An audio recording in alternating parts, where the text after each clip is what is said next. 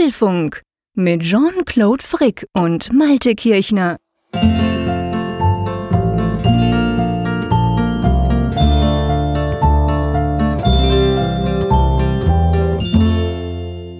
Wir schreiben Mittwoch, den 11. April und das ist dann zufälligerweise auch noch die 111. Ausgabe des Apfelfunks, also Schnapszahl hoch 10 kann man sagen.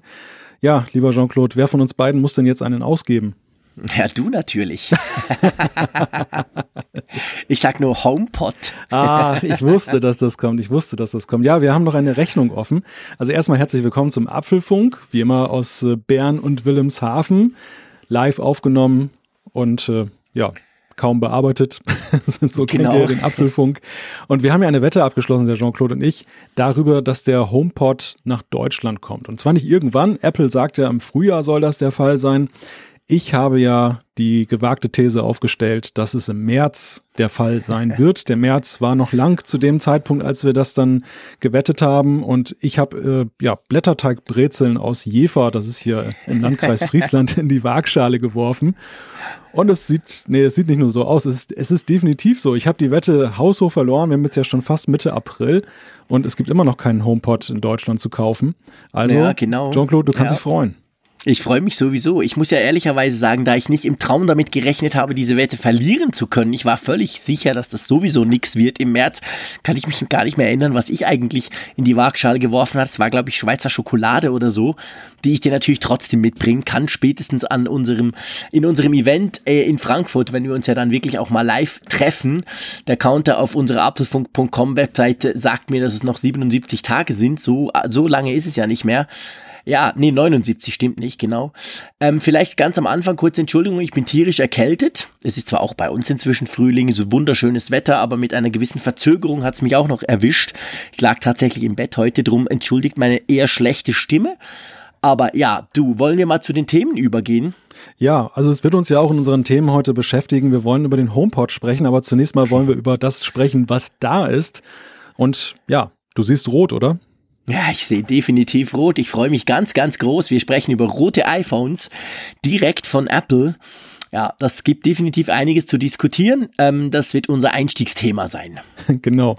Das zweite Thema, das darüber handelt, was schon da ist, das ist das neue iPad. Jean-Claude und ich, wir haben diesmal das Privileg, dass wir es beide testen konnten, sehr frühzeitig. Und nach den ersten Tagen wollen wir so einen kleinen Erfahrungsbericht geben.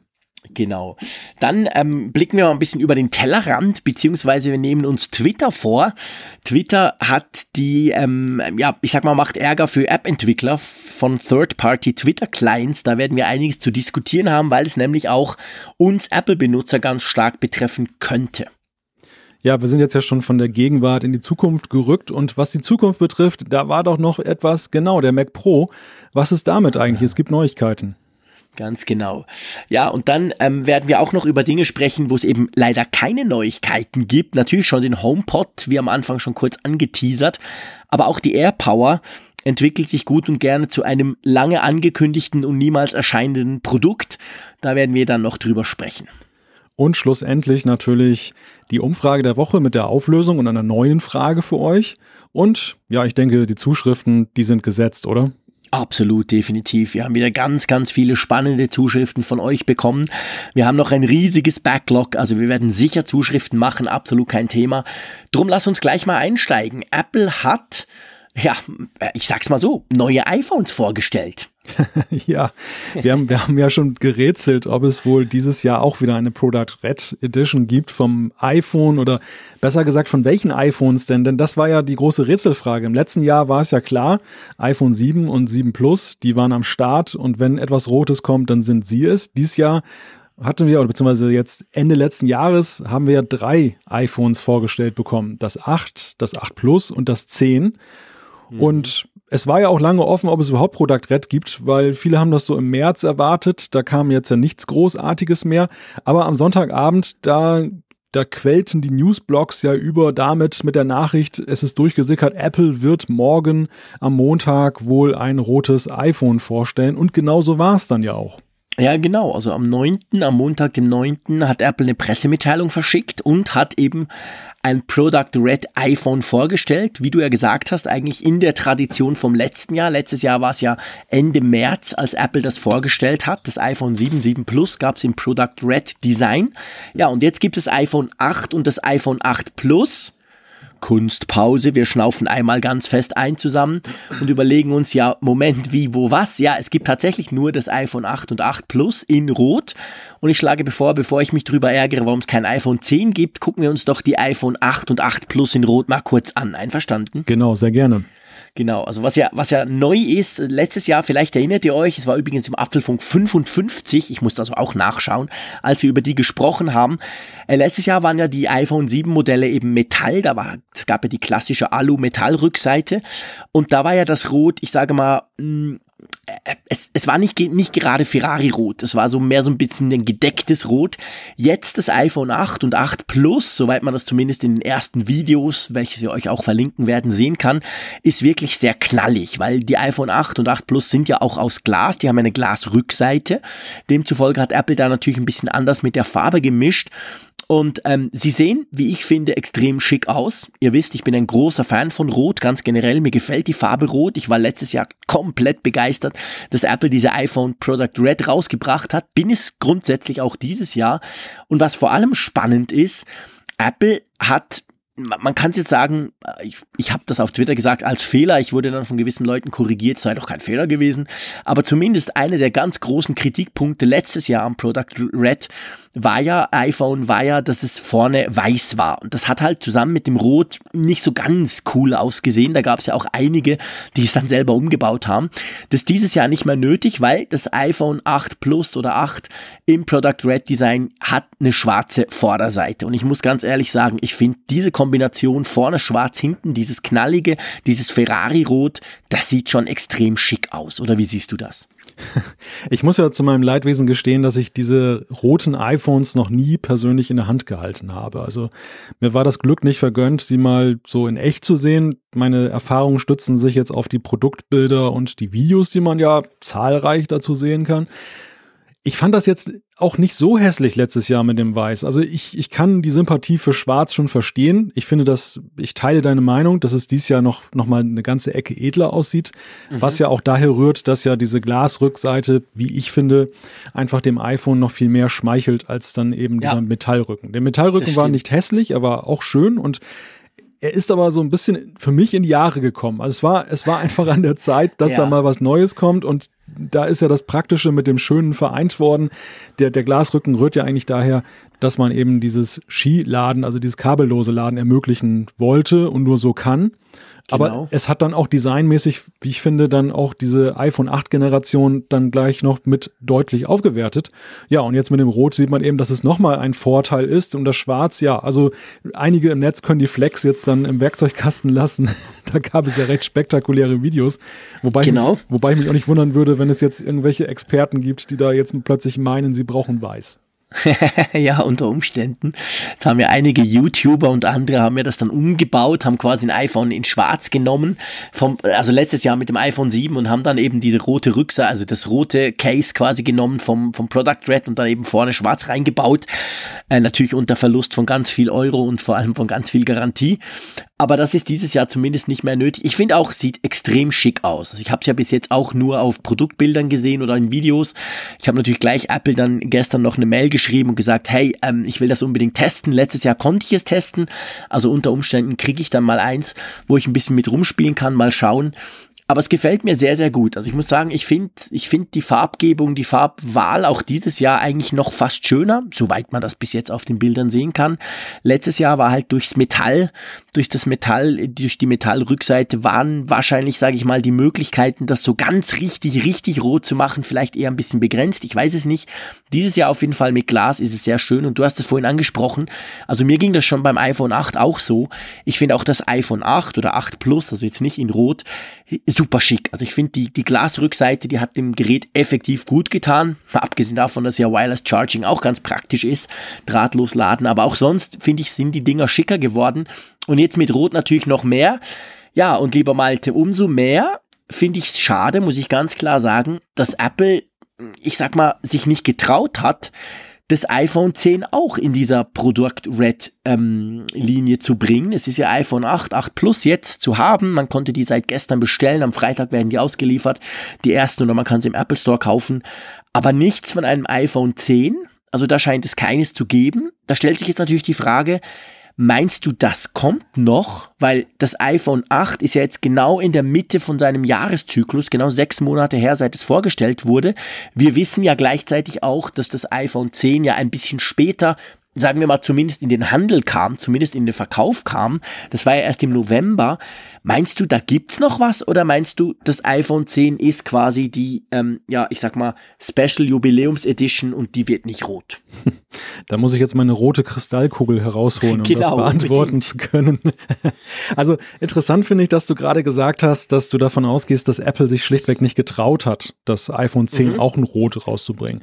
Die, die Frage, die ich mir gestellt habe, ist eher, sind sie vielleicht produktionstechnisch nicht so leicht in der Lage. Denn wir wissen ja, dass ja es durchaus immer mal wieder bei iPhones, man denke an das weiße iPhone, ähm, so war, dass Apple nicht so entweder es nicht hingekriegt hat, so an auf Anhieb, oder eben mit dem, mit der Qualität nicht zufrieden war. Und ob das vielleicht, weil das iPhone 10 ja dann auch irgendwo noch ganz anders beschaffen ist als die vorherigen Modelle, ob das vielleicht auch ein Hemmnis gewesen ist, ähm, auf dem Weg dorthin da eine neue Farbe zu setzen. Ich weiß es nicht. Also Interessant ist ja, es wurde ja schon lange spekuliert über ein rotes iPhone und mhm. die Aussage war ja eher die, dass Apple vielleicht das 10er exklusiv in Rot rausbringt. Mhm. Vor dem Hintergrund dieser These, die ja Anfang des Jahres kursierte, von wegen, das verkauft sich total schlecht, das iPhone 10, die, die müssen das pushen und das wäre ja mal wieder so ein Push, um das A in die Schlagzeilen zu, zu bringen und B ähm, auch vielleicht noch für manchen Zweifler einen Kaufanreiz zu schaffen. Nun ist es ja witzigerweise so, dass sie ausgerechnet dann das iPhone 8 und 8 Plus in Rot rausbringen und das, das Premium-Modell, das, das Flaggschiff nicht. Gleich kamen natürlich auch wieder die Thesen, ja, das macht ja Apple nur, weil sie dann eben das äh, iPhone 8 und 8 Plus beflügeln wollen, weil das im Schatten des 10er steht. Also egal wie man es dreht, es gibt ja immer irgendwelche Kommentatoren im Netz, ja, die es dann stimmt. so hindrehen, dass es äh, irgendwie für Apple dann erstmal als verzweifelte Maßnahme aussieht. Ich bin mir so völlig im Unklaren, warum sie sich jetzt dafür entschieden haben, das tatsächlich nur dem 8 oder 8 Plus vorzusehen. Ich weiß auch nicht, ob sie, ob sie das tatsächlich so mal so für sich alleine nochmal irgendwann im Laufe des Jahres bringen würden. Denn diese Product mhm. Red Geschichte ist ja, in meinen Augen ist es ein singuläres Ereignis geworden. Es ja, ist wirklich stimmt. so, einmal im Jahr sagt Apple, jetzt bringen wir irgendein paar Geräte von uns in Rot raus. Und dann sind sie ja einige Zeit auf dem Markt und irgendwann verschwinden sie dann auch wieder, wenn Modellwechsel ist oder so. Und dann, dann ist erstmal wieder Schicht bis zum nächsten Stichtag. Ja, es stimmt. Also es sind natürlich, ähm, ich sag mal, ja, ein bisschen exklusive Geschichten auch. Also das iPhone, eben letztes Jahr das iPhone 7 und 7 Plus in Rot, die waren ja auch nur relativ kurz auf dem Markt. Die waren nämlich genauso lange auf dem Markt, bis dann quasi das neue iPhone 8 ähm, released wurde und danach sind die verschwunden. Da gab es keins mehr, da konnte man die gar nicht mehr kaufen. Also von dem her gesehen, da hast du schon recht. Also ich denke, das ist wahrscheinlich etwas, was man, ich sag mal ja, halt exklusiv versucht zu tun, eine gewisse Zeit und danach sind die wieder weg und da muss man quasi wieder warten. Natürlich pusht das auch die Entwicklung beziehungsweise den Verkauf ein bisschen, wenn da in der Mitte des Jahreszyklus quasi noch was passiert. Aber das, das Product Red ist ja, ist ja kein normales Produkt. Man sieht das auch daran, andere iPhones, das iPhone 7 oder das iPhone 6S, die kann man ja teilweise noch kaufen von Apple selber. Die, die Product Red sind dann immer ganz schnell wieder weg. Also die gibt's, wenn das neue iPhone kommt, dann eben nicht mehr, nicht mehr zu kaufen. Also von dem her gesehen, ähm, denke ich, ich denke aber übrigens nicht, dass das iPhone 8 und 8 Plus schlecht läuft. Und genauso ist es ja eben auch nicht, dass das iPhone 10 ganz schlecht läuft, wie man das lesen konnte. Es ist ja immer, immer so ein bisschen eine Gemengelage. Ich habe aber schon auch das Gefühl oder irgendwie so im Bauchgefühl denke ich, ähm, dass es kein iPhone 10 in Product Red Design geben wird glaube aber ehrlich gesagt nicht, dass es schwierig ist, weil, seien wir mal ehrlich, wenn ich jetzt hier mein iPhone 10 mal umdrehe, gut, ich müsste noch die Hülle wegnehmen, ihr wisst, ich habe ja immer eine Hülle dran, ähm, also ich meine, das ist ja auch nur Glas hinten. Ich meine, vorne ist ja der fancy Screen und die tausend Sensoren und schießt mich tot und alles toll technisch, aber hinten ist es ja letztendlich auch nur Glas, genauso wie beim iPhone 8 und 8 Plus. Also das würde man ja wahrscheinlich rot hinkriegen. Ich denke aber eher, dass sie es nicht machen wollen, weil das ist ihr Premium-Gerät, das ist ihr Jubiläums-iPhone, ihre Zukunft des iPhones quasi. Und ich könnte mir schon vorstellen, dass sie das ganz einfach nicht tun. Dass sie einfach sagen, hey, die in Anführungszeichen normalen iPhones, die gibt's in dieser Special Edition, die werden auch ein bisschen aufgewertet dadurch. Aber das iPhone 10 steht für sich alleine und das gibt's nicht in Rot. Ja, das ist möglich. Und wenn du dir mal betrachtest, welche Produkte von Apple in den letzten Jahren in Rot rausgebracht wurden, mhm. es gibt nicht den Anspruch darauf, rot zu sein. Also es ist wirklich Nein. quer durch das Sortiment. Stimmt. Es ist den iPod Nano lesen wir, iPod Shuffle, dann gab es Bumper und Battery Packs, also Zubehörteile. Armbänder und so weiter, ja, ja, genau. Also, genau, also es ist ziemlich querbeet und, und überhaupt nicht nach irgendeiner nachvollziehbaren Logik jetzt ausgewählt, dass jetzt dann irgendwie das neueste Flaggschiff dementsprechend in Rot präsentiert werden muss. Vielleicht kurz eingewandt, ähm, weil es vielleicht nicht jeder weiß, dass diese Product Red Geschichte hat natürlich ja nicht nur jetzt, es ist nicht nur rot, es, es hat auch eine Aussage, das, das äh, hat auch mit dieser besonderen Schreibweise zu tun, die das symbolisieren soll. Das ist ja, diese Product Red Geschichte ist ja eine Aktion, die von Bono, dem Frontmann der Band U2, damals dann mit initiiert wurde und die dazu dient, ein Teil des Gewinns dieser Produkte, die in Rot gehalten sind, geht an den Global Fund. Das ist eine Organisation zur Bekämpfung von AIDS, Tuberkulose und Malaria. Also es ist tatsächlich, ja. ähm, was ich von sagte, mit einem gewissen Aktionscharakter behaftet, weshalb ich eben auch nicht glaube, dass Apple übers Jahr verteilt dann nochmal irgendwelche Sachen aus dem Hut zaubert, die rot sind, nee. sondern ich glaube wirklich, sie machen eben dann einmal im Jahr so eine Geschichte, wo sie sagen, jetzt haben wir wieder ein paar neue rote Produkte für euch und dann ja. ist erstmal wieder ein Jahr Ruhe. Genau, und damit hat sich's dann wieder. Was ja nicht, ich sag mal, das ist ja per se nichts Schlechtes. Also wie gesagt, ich, ich, ich freue mich eigentlich an diesem, ich erfreue mich auch an dem iPhone, ähm, das jetzt im Moment an dem iPhone 8 und 8 Plus in Rot, das finde ich eben auch recht cool. Und übrigens, es gibt noch auch ein bisschen Zubehör. Also sie haben zum Beispiel ein neues Apple Watch Armband in Leder in Rot rausgebracht und das finde ich auch sehr schick. Also da muss ich echt sagen, da muss ich dann mal in einem Apple Store vorbei. Das gefällt mir extrem gut. Also ähm, von dem her gesehen, auch da, es ist ja so, dass Product Red eben bisher ja, bis letztes Jahr, war es eben meistens Zubehör oder eben mal, wie du gesagt hast, ein iPod Nano. Und ja, äh, erst letztes Jahr zum ersten Mal überhaupt ein iPhone in diesem, in dieser roten Farbe zu, unter diesem Product Red Label. Und jetzt geht das quasi weiter, aber es gibt eben auch ein paar Zubehörgeschichten noch dazu. Also ja, alles in allem guter Zweck letztendlich natürlich sowieso und wie ich finde auch eine ganz gelungene Aufwertung der Farbgebung von Apple, die ja zumindest beim iPhone, man darf sicher, sicher sagen, ja relativ eingeschränkt ist, oder? Übersichtlich. Übersichtlich, stimmt, das trifft es noch viel besser, genau. Also, wir werden euch auf jeden Fall das, ein, ein Unboxing-Video vom MKBHD noch verlinken, das heute gerade rausging. Ich glaube, er dürfte einer der ersten sein, die das ausgepackt haben. Da könnt ihr euch so ein bisschen die Farbe noch ein bisschen besser vorstellen, wenn das da so unter dem Licht dreht. Was es wahrscheinlich nicht geben wird und auch noch nie gab, ist ein iPad im Product Red Design, obwohl ich mir auch das recht cool vorstellen könnte. Trotzdem, es gab ja ein neues iPad, das iPad ja, das iPad, das iPad 2018 muss man eigentlich sagen, oder? Das hat ja gar keinen Namen. Das ist einfach das neue iPad, das neue günstigere iPad, sagen wir es mal so, das am Education Event in Chicago vorgestellt wurde. Malte, du durftest letzte Woche, durftest du dir das Teil anschauen, ich auch. Ähm, ja, lass uns mal einen ersten kleinen Erfahrungsbericht zusammen diskutieren, okay? Ja, sehr gerne.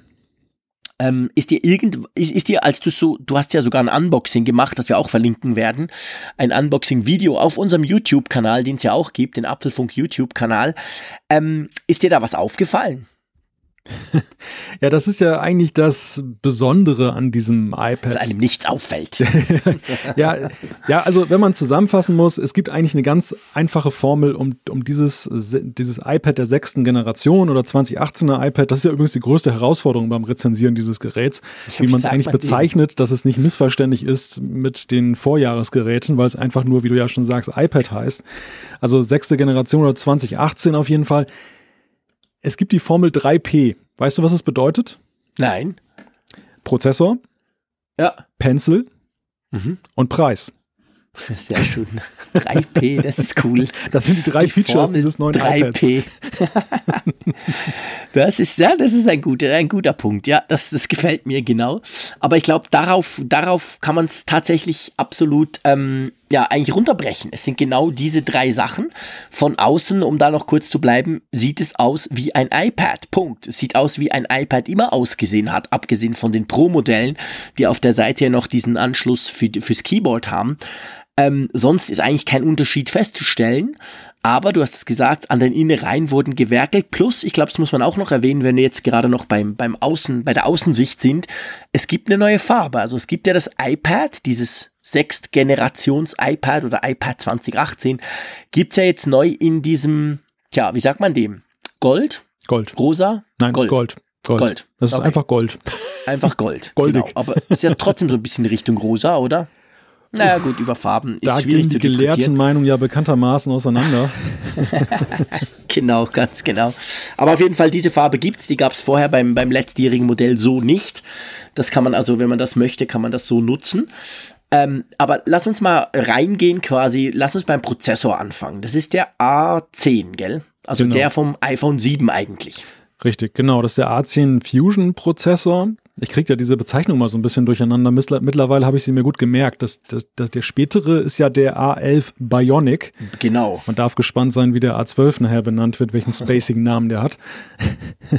Auf jeden Fall der A10 Fusion bringt die nötige Power mit und da, das, das ist Apple sehr wichtig in der Darstellung, um zum Beispiel eben Augmented Reality Sachen dann auch wirklich sehr flüssig darzustellen. Also das, das ist für sie eigentlich das Aushängeschild, ähm, woran sie dann eben festmachen, dass dieser Leistungsschub sich dann für Nutzer bemerkbar macht. Denn man muss ja allgemein sagen, die vorherigen iPads waren ja ge gefühlt nicht sehr langsam. Es, es ist ja, das iPad ist ein insgesamt sehr ausgereiftes Produkt. Eines, das, das ja jetzt nicht erst seit zwei Jahren einen Status erreicht hat, dass man da naja, aus vielerlei Hinsicht wunschlos glücklich ist, sondern Ja. dass, dass die, die Schwierigkeit besteht ja eigentlich tatsächlich darin, wenn man ein neues iPad verkaufen will, herauszustellen, was denn an, dem, an den vorherigen iPads jetzt in Anführungszeichen so schlecht war, dass es sich lohnt, ein neues zu kaufen. Ja. Ja, nee, das stimmt natürlich. Also ich meine, die Dinger, die laufen ja äh, perfekt und ich glaube, das ist ja auch mit ein Grund, warum eben viele ihre iPads auch so lange behalten. Ist ja nicht wie beim iPhone, wo du auf der einen Seite natürlich durch die Kamera und durch die anderen Verbesserungen irgendwie, ich sag mal, auch äh, ein, eine Motivation hast, die Dinger zwischendurch mal auszutauschen. Aber beim iPad ist es halt so, je nachdem, für was man das iPad braucht, kann man auch, also ich habe zum Beispiel zu Hause ein iPad Air, ähm, als Familien-iPad und das läuft wunderbar. Da laufen auch das ein oder andere Games, welches, welches die, die Kids spielen, läuft noch problemlos drauf. Aber was man natürlich zum Beispiel nicht machen kann, ist AR. Also Augmented Reality Apps, die brauchst du gar nicht zu installieren auf dem Ding. Das funktioniert nicht. Und das, so wurde es mir zumindest an meinem Briefing bei Apple gezeigt, funktioniert ja auf dem neuen iPad ganz wunderbar, oder? Ja, es ist fantastisch. Also ich habe da auch eine Demo bekommen in Hamburg, wo ich dann war, ähm, wie das mit verschiedenen AR-Apps funktioniert und das ist so wirklich ähm, das Maß der Dinge, muss man sagen. Also das ist Ja. das, dieses iPad gilt, was AR-Anwendungen äh, angeht, jetzt so mehr oder weniger als Referenz, weil es ja auch auf Augenhöhe ist mit der Pro-Linie, was den Prozessor angeht. Und ja, wie du auch schon sagtest, mit dem iPhone 7, was ja auch so mehr oder weniger als Unterkante gilt, um eben Genau. AR bedenkenlos zu fahren, dass man es auch auf älteren Modellen vielleicht noch fahren kann. Das ist ja nicht ausgeschlossen, aber Apple hat ja immer einen gewissen Perfektionsanspruch, wenn sie sowas dann demonstrieren. Und da ist für sie, glaube ich, schon der A10-Prozessor das Maß der Dinge, dass das, das Minimum sozusagen und alles weitere in den nächsten Jahren baut dann darauf auf. Genau.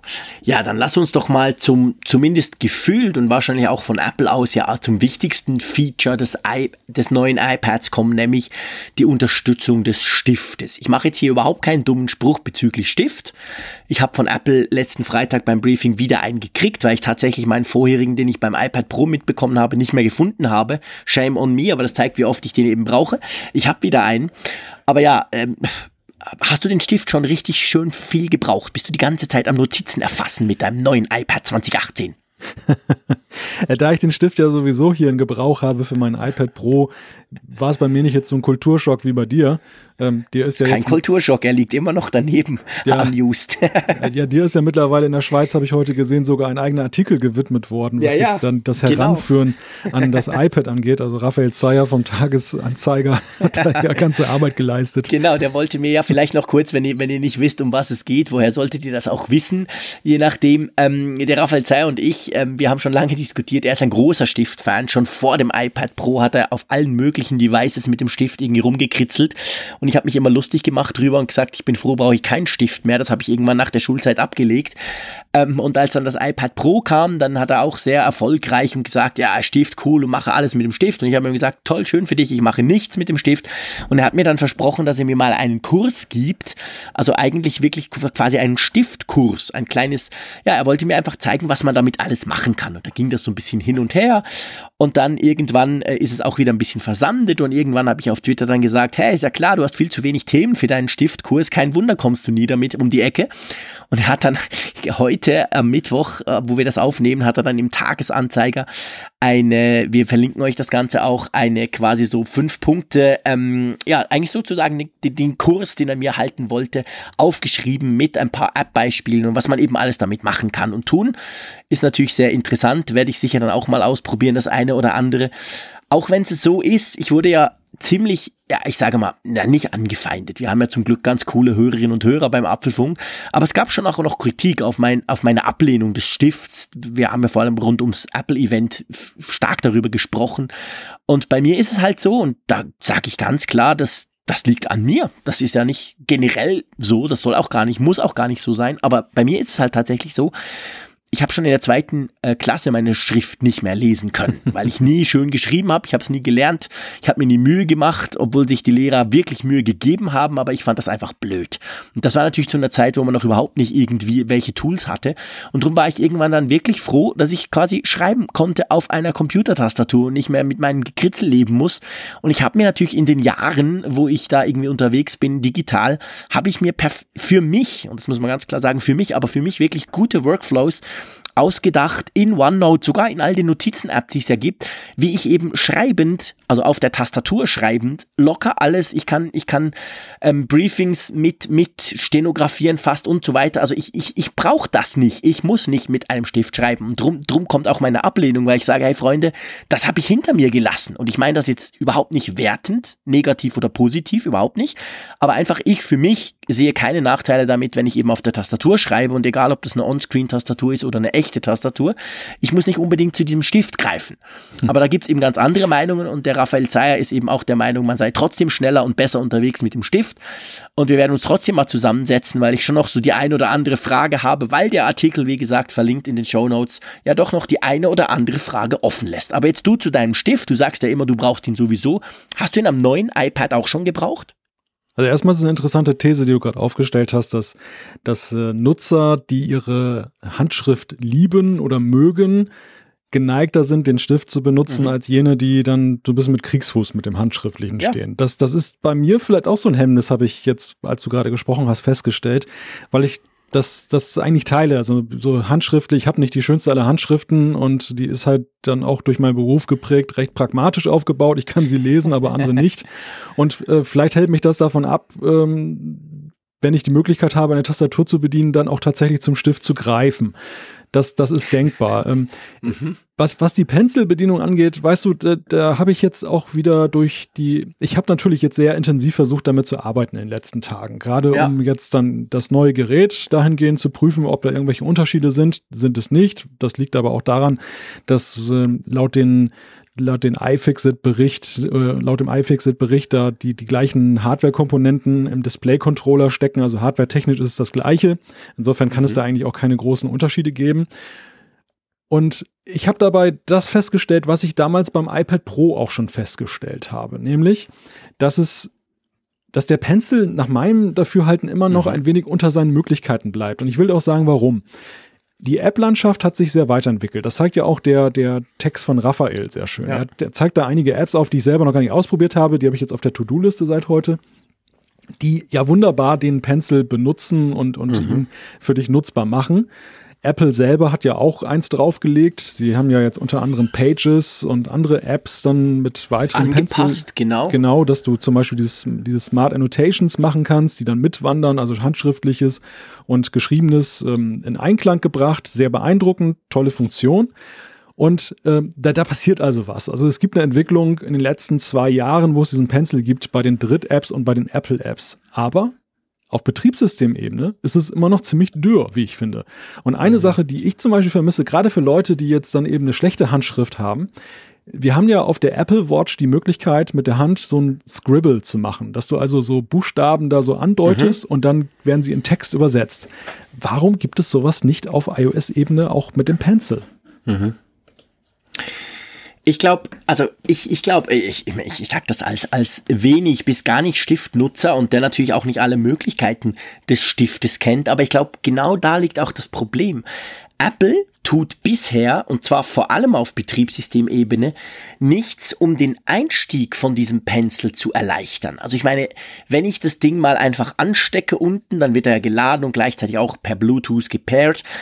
Und dann dann merke ich, okay, ich kann zum Beispiel beim Homescreen hin und her wischen. Ich kann gewisse Apps an, also ich kann quasi statt, dass ich mit dem Finger draufklicke, kann ich mit dem Stift, okay. Aber man kann ganz viel nicht und, und ich komme da zum Beispiel von der Ecke.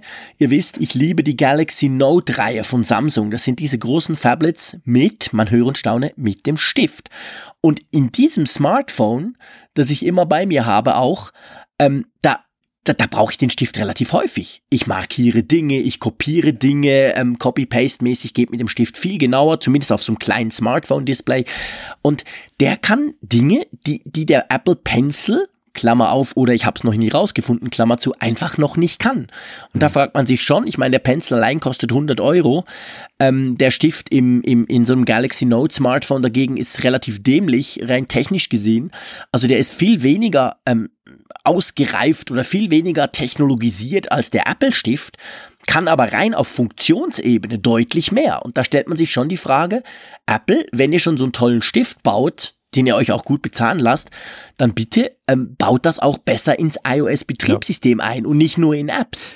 Genau, das, das ist ein ganz wichtiger Punkt. Ich würde sogar noch einen Schritt zurückgehen, nämlich zu den Funktionen, die ja tatsächlich schon im OS drinstecken. Du hast ja die Möglichkeit, ja. dass wenn du jetzt dann aus dem Standby kommst, dass du, wenn du mit dem Pencil doppeltippst auf das Display, dass er automatisch in die Notiz, in die Notiz-App geht und in den Notizmodus.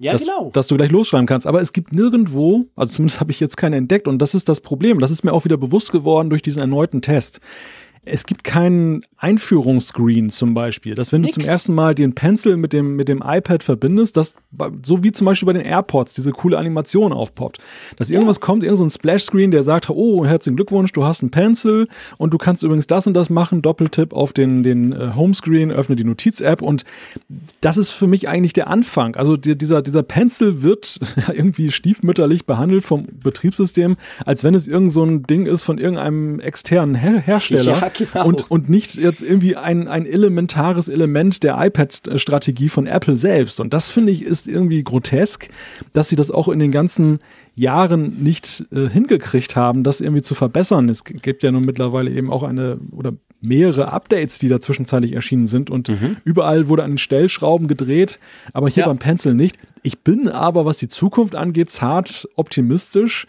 denn ich denke, dadurch, dass sie den Pencil jetzt nach unten geöffnet haben, dass er nicht mehr so ein, so ein Pro-Alleinstellungsmerkmal ist, er hat eine breitere Basis und vielleicht verankert Apple dann auch endlich da den Pencil noch mehr ins Betriebssystem rein, dass man da, ähm, wie, wie du es schon schön gesagt hast, also es gibt ja genug Beispiele, was man noch machen könnte damit. Ja, definitiv. Also das Ding könnte noch deutlich praktischer sein, so im Alltag. Und ich, ich gebe dir, geb dir dahingehend recht, das stimmt natürlich. Bisher war es so, du musstest ein iPad Pro kaufen. Das iPad Pro hat gut und gerne ein paar hundert Euro mehr gekostet als das normale iPad. Das, das waren nur die wenigsten oder wahrscheinlich nur eine Minderheit bereit auszugeben, um überhaupt in den Genuss so eines, eines Stifts zu kommen. Ähm, jetzt kannst du eben mit dem Einsteiger, ich, ich sag's mal salopp, mit dem Einsteiger günstig iPad kannst du den Stift auch nutzen. Dadurch wird die potenzielle Basis der Nutzer, welche diesen Stift eben vielleicht brauchen möchten, natürlich viel größer. Und das lässt natürlich hoffen, dass nicht nur Apple, sondern auch andere App-Hersteller vermehrt auf diesen Stift zugreifen und sagen, okay, wenn ihr so einen Stift habt, könnt ihr noch das und das tun. Zum Beispiel, eben, ich, ich komme wieder mit dem Galaxy Note. Ähm, beim Note 8 Smartphone ist es so, ich kann alles ohne Stift machen. Ich kenne Leute, die nutzen das wegen dem großen Display, wegen der tollen Kamera etc. pp. Die nehmen den Stift unten gar nie raus. Aber wenn du ihn rausnimmst, hast du eben mehr Möglichkeiten quasi. Und sowas stelle ich mir eigentlich auch bei Apple vor. Du musst nicht, klar, es muss ganz normal völlig normal benutzbar sein alles. Aber wenn du den Stift hast, und das merkt ja das System, dann könnte man eben zusätzliche Hover-Menüs etc. pp. irgendwas machen, was im Moment einfach, einfach noch fehlt. Das, da, das, das stimmt. Also in die Richtung müsste es gehen und wird es vielleicht ja auch gehen. Ähm, vielleicht, wenn wir gerade bei dem Thema sind, ich finde das noch ganz spannend, weil du hast nämlich vorhin den, den Stiftcontroller angesprochen bei iFixit, gell? Genau. Und zwar, da hat uns eine Zuschrift erreicht, die ich gerne vorziehen würde, weil sie so wahnsinnig gut passt jetzt gerade zum Thema. Und zwar ähm, hat uns der, der, der, der Josef Schuster geschrieben und er, er schreibt, meint ihr, dass die Stifteingabe technisch auch vom iPad 2017 geht und es aber von Apple softwareseitig unterbunden wird? Soweit ich es verstanden habe, ist das iPad 2018 bis auf den Chip nahezu identisch mit dem Gerät vom Vorjahr. Ich fände es prima, wenn Apple, falls es geht, die älteren Geräte auch damit updaten würde, auch wenn ich den Stift vermutlich selten verwenden würde, wäre es doch ein Riesenmehrwert. Vielleicht mal zuerst rein technisch gesprochen, bevor wir dann dazu kommen, warum Apple das nie tun wird. Ähm, da ist aber schon noch ein Zusatz-Hardware-Stück drin, oder? Ja, richtig. Also es ist keine Software-Drosselung, die verhindert, dass der Pencil benutzt wird oder benutzt werden kann auf dem iPad 2017, sondern es ist schlichtweg so, dass Apple, das haben die die Auspackaktion, die, die Aufschraubaktion gezeigt von den entsprechenden Fachblocks, dass da ein ganz neuer Display-Controller drin ist, der gleiche, der im iPad Pro verbaut ist und ja. der dafür sorgt, dass diese Stifteingaben dann überhaupt entsprechend richtig erfasst werden, eben mit den Spezifika des Pencils, die, die ja eben so aussehen, dass das Ganze eine sehr hohe Auflösung hat, was die Erkennungsrate angeht, diese Druckempfindlichkeit, also all diese Faktoren. Es gab ja für frühere iPads ja auch schon Pencil-Lösung in Anführungszeichen, nicht von Apple, ja. aber von externen Zubehörherstellern. Das waren aber dann doch recht, wir haben ja es auch mal wieder in den Zuschriften ja zu lesen bekommen, recht rudimentäre Lösungen, die dann eben, naja, grob aufgelöst waren, einfach weil die technischen Möglichkeiten es nicht besser hergaben. Und ja. das ist ja eben der Unterschied beim Pencil. Genau, das ist ja eigentlich das Spezielle dran auch. Von dem her gesehen braucht es Hardware. Also das schließt natürlich dann auch die nächste Frage aus, warum Apple das eben nicht per Software quasi aktivieren kann. Da fehlt einfach noch ein Stück. Und von dem her gesehen, aber es, es lässt eine andere Frage, eine Folgefrage könnte man daraus natürlich ableiten. Und zwar, was der Josef da fragt, und zwar, was denkst du, Malte? Dadurch, dass ja jetzt der Stiftsupport im Einsteiger im günstigsten im normalen iPad angekommen ist, heißt das, dass wir in Zukunft eigentlich bei jedem iPad Stiftsupport haben, oder?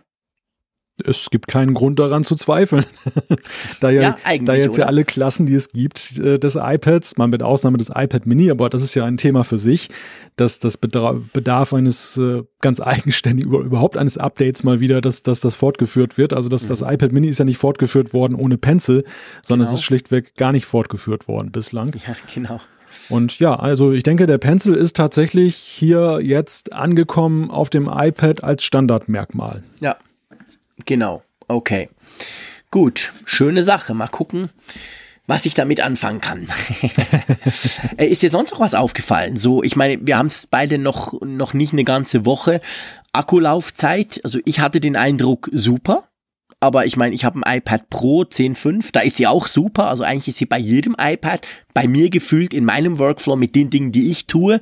Wir haben ja auch schon Zuschriften bekommen, wo Leute gesagt haben, ja, aber hey, wenn ich Fortnite drauf spiele, dann ist die Akkulaufzeit auch relativ schnell leer, beziehungsweise der Akku. Ähm, Akkulaufzeit sieht gut aus, oder? Typisch iPad. Genau, die, die bewegt sich in dem Rahmen, den Apple ja seit Jahren hält. Sie haben ja immer wieder neue Features eingebaut, die dann noch ein bisschen Energie konsumieren, aber gleichzeitig haben sie dann eben dann durch das Power Management, durch den Akku, das dann irgendwie hingekriegt, das dann auch wieder zu kompensieren, dass also es nie mehr wurde, aber auch nie signifikant oder überhaupt weniger Akkulaufzeit. Das ist, das ist so, wenn man vom iPad Pro zum Beispiel wie ich kommt, jetzt als Standardnutzer iPad Pro mhm. 10,5, es fällt natürlich schwer herauszuarbeiten, was dieses iPad tatsächlich für viele potenzielle Käufer bedeutet, weil wir kommen natürlich von der, von der High-End-Schiene und sehen ein Gerät, was in vielerlei Hinsicht dem ebenbürtig ist.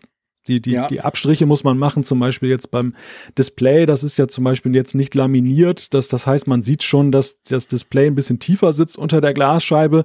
Aber das mhm. sind wirklich so Kleinigkeiten. Ja, ich weiß nicht, das ist so für so Perfektionisten wie uns, die jetzt immer das Neueste haben wollen oder eben dann äh, die, das, das letzte bisschen Qualitätszuwachs haben wollen, ist das ein Faktor. Ich glaube, für die Mehrzahl der potenziellen iPad-Käufer ist das ja bestenfalls nice to have, wenn überhaupt gewünscht. Und man muss halt auch sich mal vergegenwärtigen, wie präsentiert sich dieses iPad, wenn man jetzt tatsächlich noch vom iPad 4 kommt oder vom ersten iPad Air? Da liegen natürlich schon wieder ja gewissermaßen Welten dazwischen, weil er sich doch über die vielen Jahre ja doch das eine oder andere getan hat, eben was dann eben Power angeht, was dann Weiterentwicklung angeht, wie zum Beispiel jetzt dann auch Touch ID und solche Sachen. Ja, und wenn man massiv. diesen großen Sprung macht, dann, dann kriegt man hier ein iPad, und ich denke, da ist der Pencil auch die zentrale Funktion, auch wenn man jetzt gar nicht jetzt wegen des Pencils direkt das da neue iPad kauft, aber es ist wieder nur so eine Draufgabe, dass es attraktiver ist, einfach mal zu sagen, ja, jetzt ist das Gerät doch in Jahre gekommen, vielleicht mache ich doch mal so ein Upgrade, dass ich mir ein neues iPad kaufe. Und damit sind wir eigentlich bei dem dritten Punkt, der mir witzigerweise erst im Nachhinein, jetzt wo ich das Ding hier liegen habe, als mhm. besonders herausragend aufgefallen ist, nämlich der Preis. Ja, das stimmt. Ich meine, das war ja auch das dritte P von dir. Der Preis wurde ja gegenüber dem Vorgänger gesenkt. Und man muss schon sagen, man kriegt eigentlich sehr viel iPad für, für die Euro. Also das ist quasi Technik-to-Euro-Ratio ist recht gut beim neuen iPad, oder?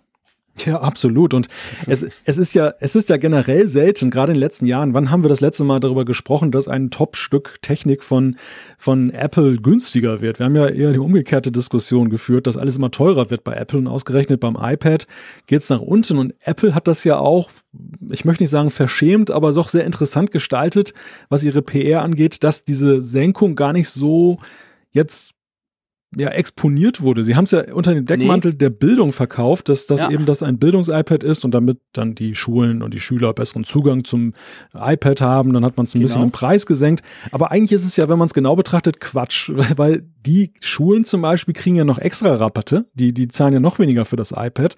Und ungeachtet dessen hätte man ja den Konsumerpreis dann ja beibehalten können bei den 399, die ja auch nicht so viel waren vorher. Mhm. Also sie sind tatsächlich 50 Euro im Preis, hier in Deutschland zumindest, runtergegangen ja. und ähm, haben, bieten das iPad zu einem Preis an, das muss man ja auch mal feststellen zu einem Preis an. So günstig war ein vollwertig ausgestattetes neues 9,7 Zoll iPad von, von Apple noch nie. Und es war ja so nach den ersten Jahren, das erste iPad war ja auch recht günstig ging der Preis ja schnell nach oben. Da, da wurde das iPad ja schon teuer und jetzt geht es wieder massiv nach unten mit Top-Technik. Also man mhm. kann sehen, dass das ist nach meinem Gefühl auch, dass das dass Apple eben, und wir haben es ja an den Quartalzahlen immer mal wieder analysiert, versucht, diesen Einsteigermarkt noch zu beflügeln. Die Quartalzahlen haben ja, wenn man sie dividiert hat, durch die Preise ja gezeigt, dass das iPad Pro augenscheinlich ziemlich gut läuft, trotz seines mhm. hohen Preises. Ja, definitiv. Dass aber diese Maßnahme im letzten Jahr ein Einstiegs-iPad jetzt dann mit einem sehr günstigen Preis rauszubringen, noch vielleicht nicht so verfangen hat, wie Apple sich das vielleicht vorgestellt hat. Und das ist, glaube ich, jetzt ein Nachjustieren. Ja, das ist, ja, das ist gut möglich, dass man da jetzt quasi nochmal geschraubt hat. Es fällt dann auch weniger auf, ein bisschen salopp gesagt, wenn man das Ganze eben an einem Bildungsevent so macht. Also man steht nicht hin und sagt, hey, wir machen das iPad nicht nur besser, sondern auch günstiger, sondern man sagt, ja, wir verkaufen es ja primär oder so wurde es präsentiert ja als Bildungs-iPad als die Lösung von Apple für den Bildungssektor. Da muss es, der Bildungssektor ist natürlich per se noch viel preissensitiver als alles andere. Da ist es so, aber ich, du hast schon recht, letztendlich fällt für uns Konsumenten ja eigentlich als positiver Punkt auch noch ab, dass wir es ja auch günstiger kriegen. Dass wir also noch mehr iPad für ein bisschen weniger Geld auch noch kriegen. Und von dem her muss ich wirklich sagen, also es ist schick, es ist super leicht, es ist sehr portabel, es funktioniert gut, man kann jetzt eben auch den Stift brauchen. Also wer ein altes iPad hat und schon mal dachte, ja, so Augmented Reality wäre schon auch cool mal auszuprobieren oder so, oder wer ganz generell sich überlegt, äh, ein Tablet anzuschaffen, der, das muss man ganz klar sagen, der macht mit dem iPad der sechsten Generation oder dem iPad 2018 definitiv nichts falsch.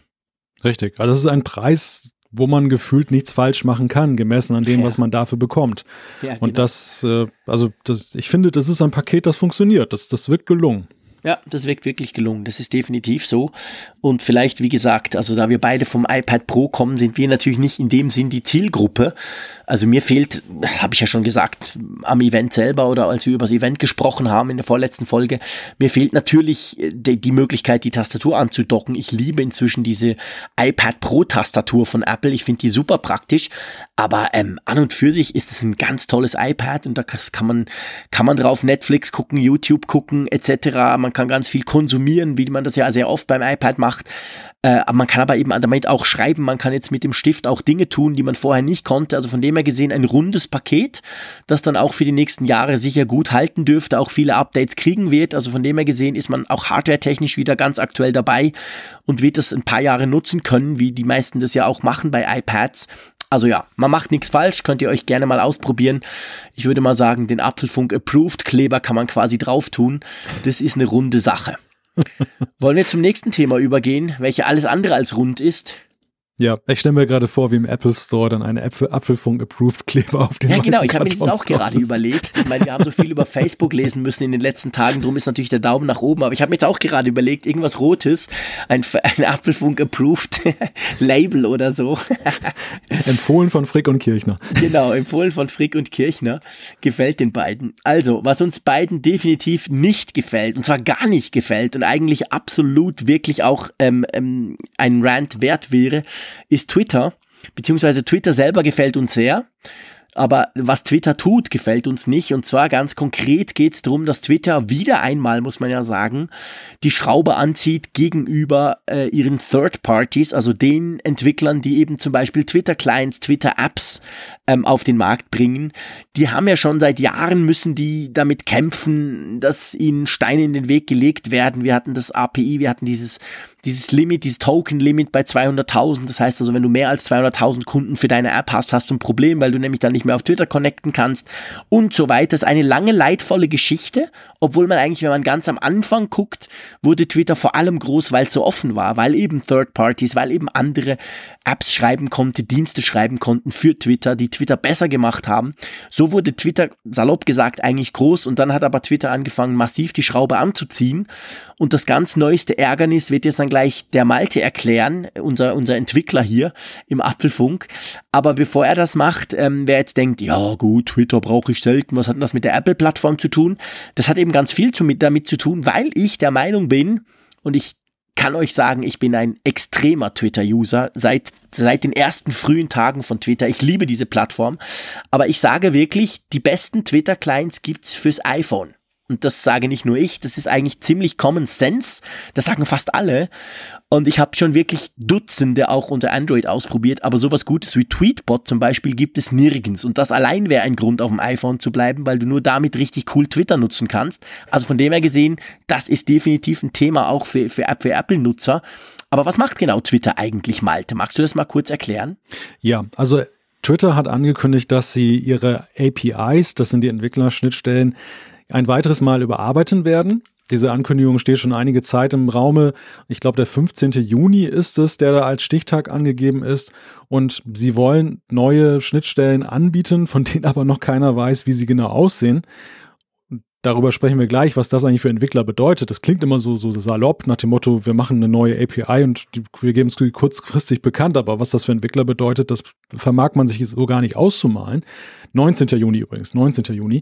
Und was sie aber schon gesagt haben, ist, dass sie die sogenannten Streaming Services einstellen. Das sind diese, dieser, diese Timelines, wo, wo dann die ganzen Tweets auftauchen, die man dann abonniert hat von den anderen Twitter-Nutzern die aktualisieren dann nicht mehr automatisch in der App, das oder bei Twitter selber schon, aber eben nicht bei den externen Entwicklern, die dann eigene Apps anbieten. Und das ist natürlich ein, ein ganz wichtiges Feature für die Twitter-Apps, dass ich eben immer automatisch aktualisiert habe und nicht ständig ein Reload machen muss.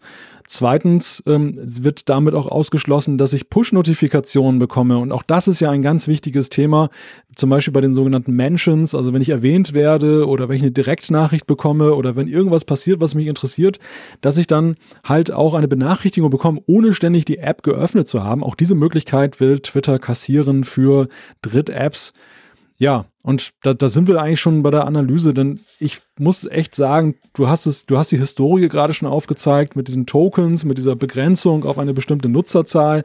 Jetzt haben wir ein weiteres Beispiel. Twitter geht einfach total schäbig um mit seinen Drittentwicklern und sie verdanken ihnen so viel und das macht es so besonders verwerflich, wie sie, wie sie da vorgehen.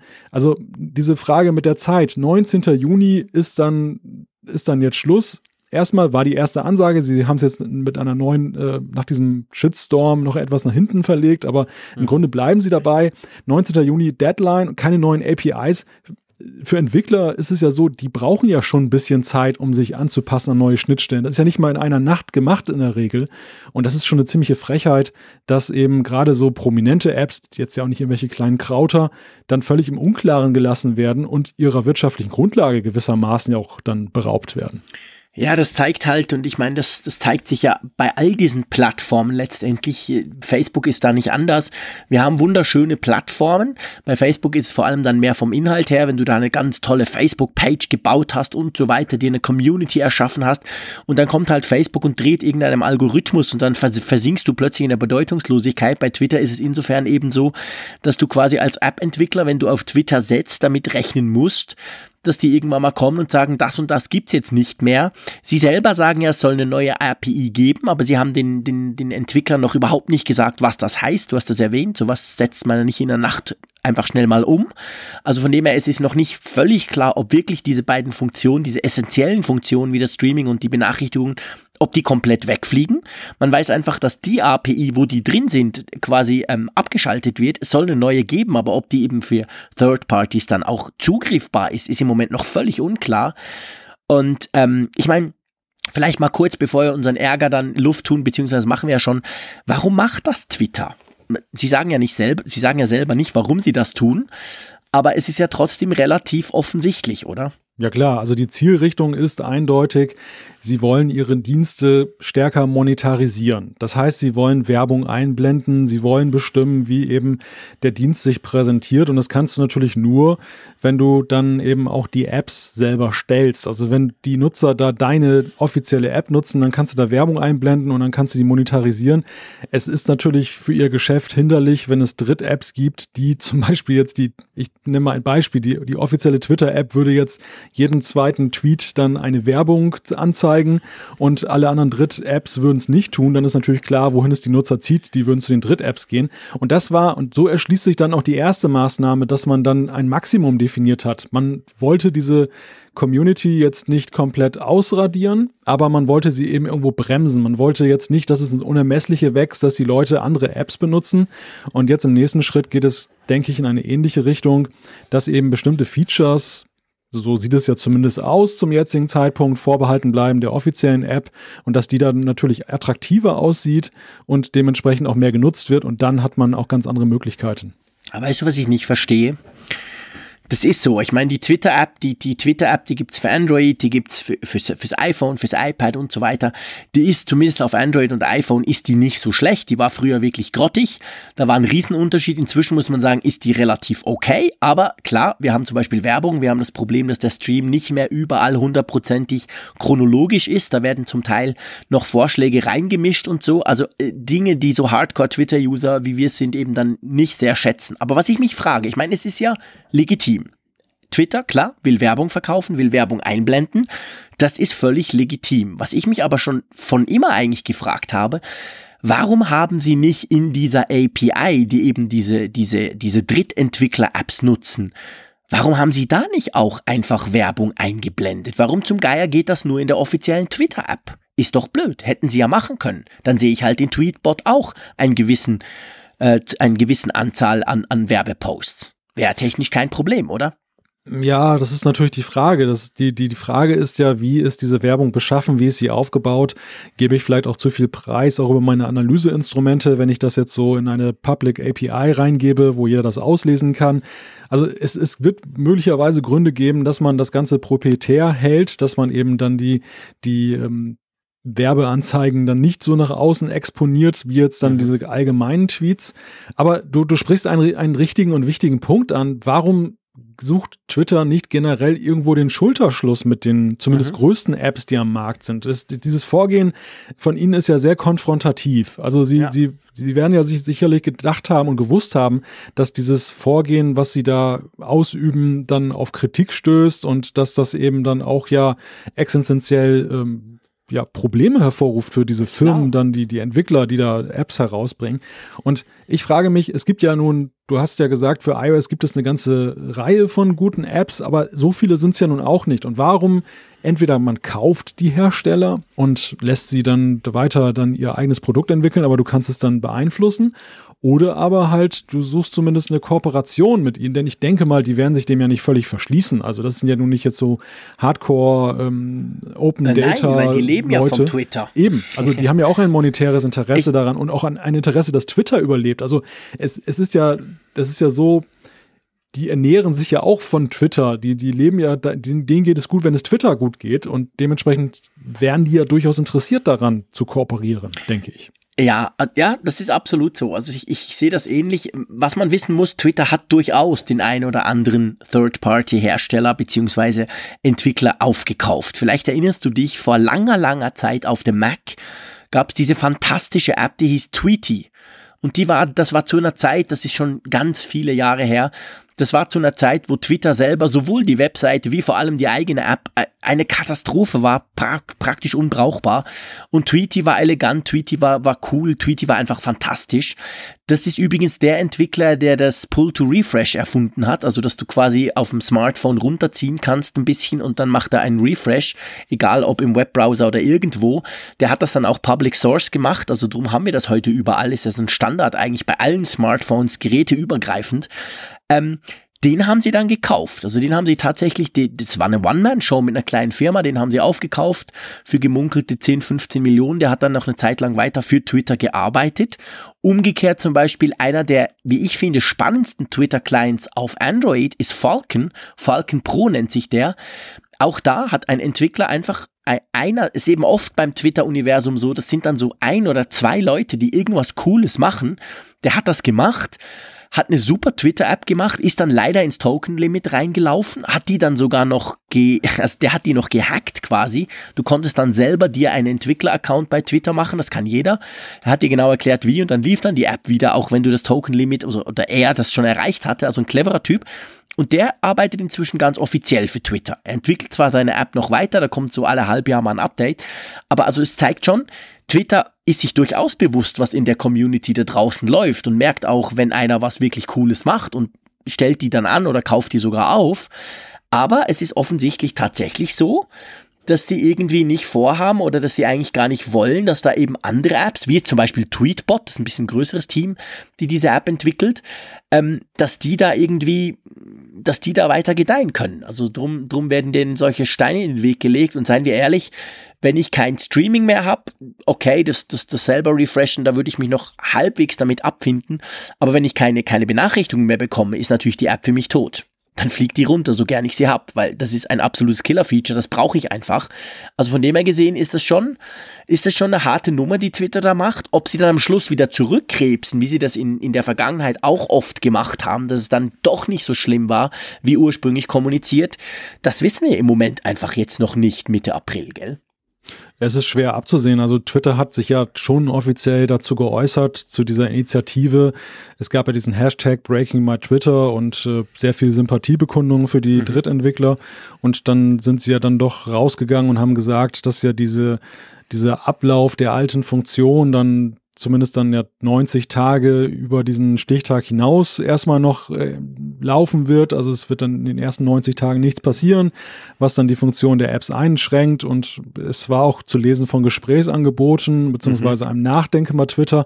Es ist ja insofern auch ein witziges oder, oder kurioses Signal, dass, dass Twitter jetzt so vorgegangen ist, weil ja der schon mal oder der frühere Twitter und jetzt wieder Twitter-Chef Jack Dorsey ja, der 2015 zurückkam, ja auch erklärt hat bei seiner Rückkehr, er wollte das, das Verhältnis zu den Entwicklern reparieren. Also mhm. es gab ja durchaus ein Problembewusstsein auch bei Twitter, dass das in der Vergangenheit nicht so ganz toll gelaufen ist und dass das eben auch den eigenen Zielen und Interessen nicht unbedingt dann halt zugespielt hat. Gleichwohl entweder ist die Not so groß jetzt mit der Monetarisierung. Twitter ist ja nun, was das angeht, ja auch so ein Dauersorgenkind.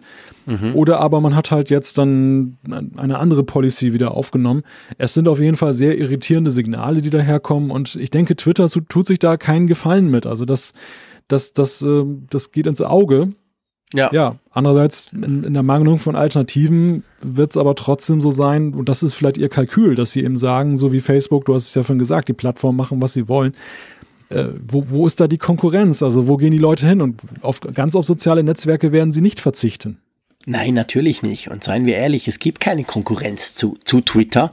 Twitter ist ein bisschen anders als Facebook, sag ich mal.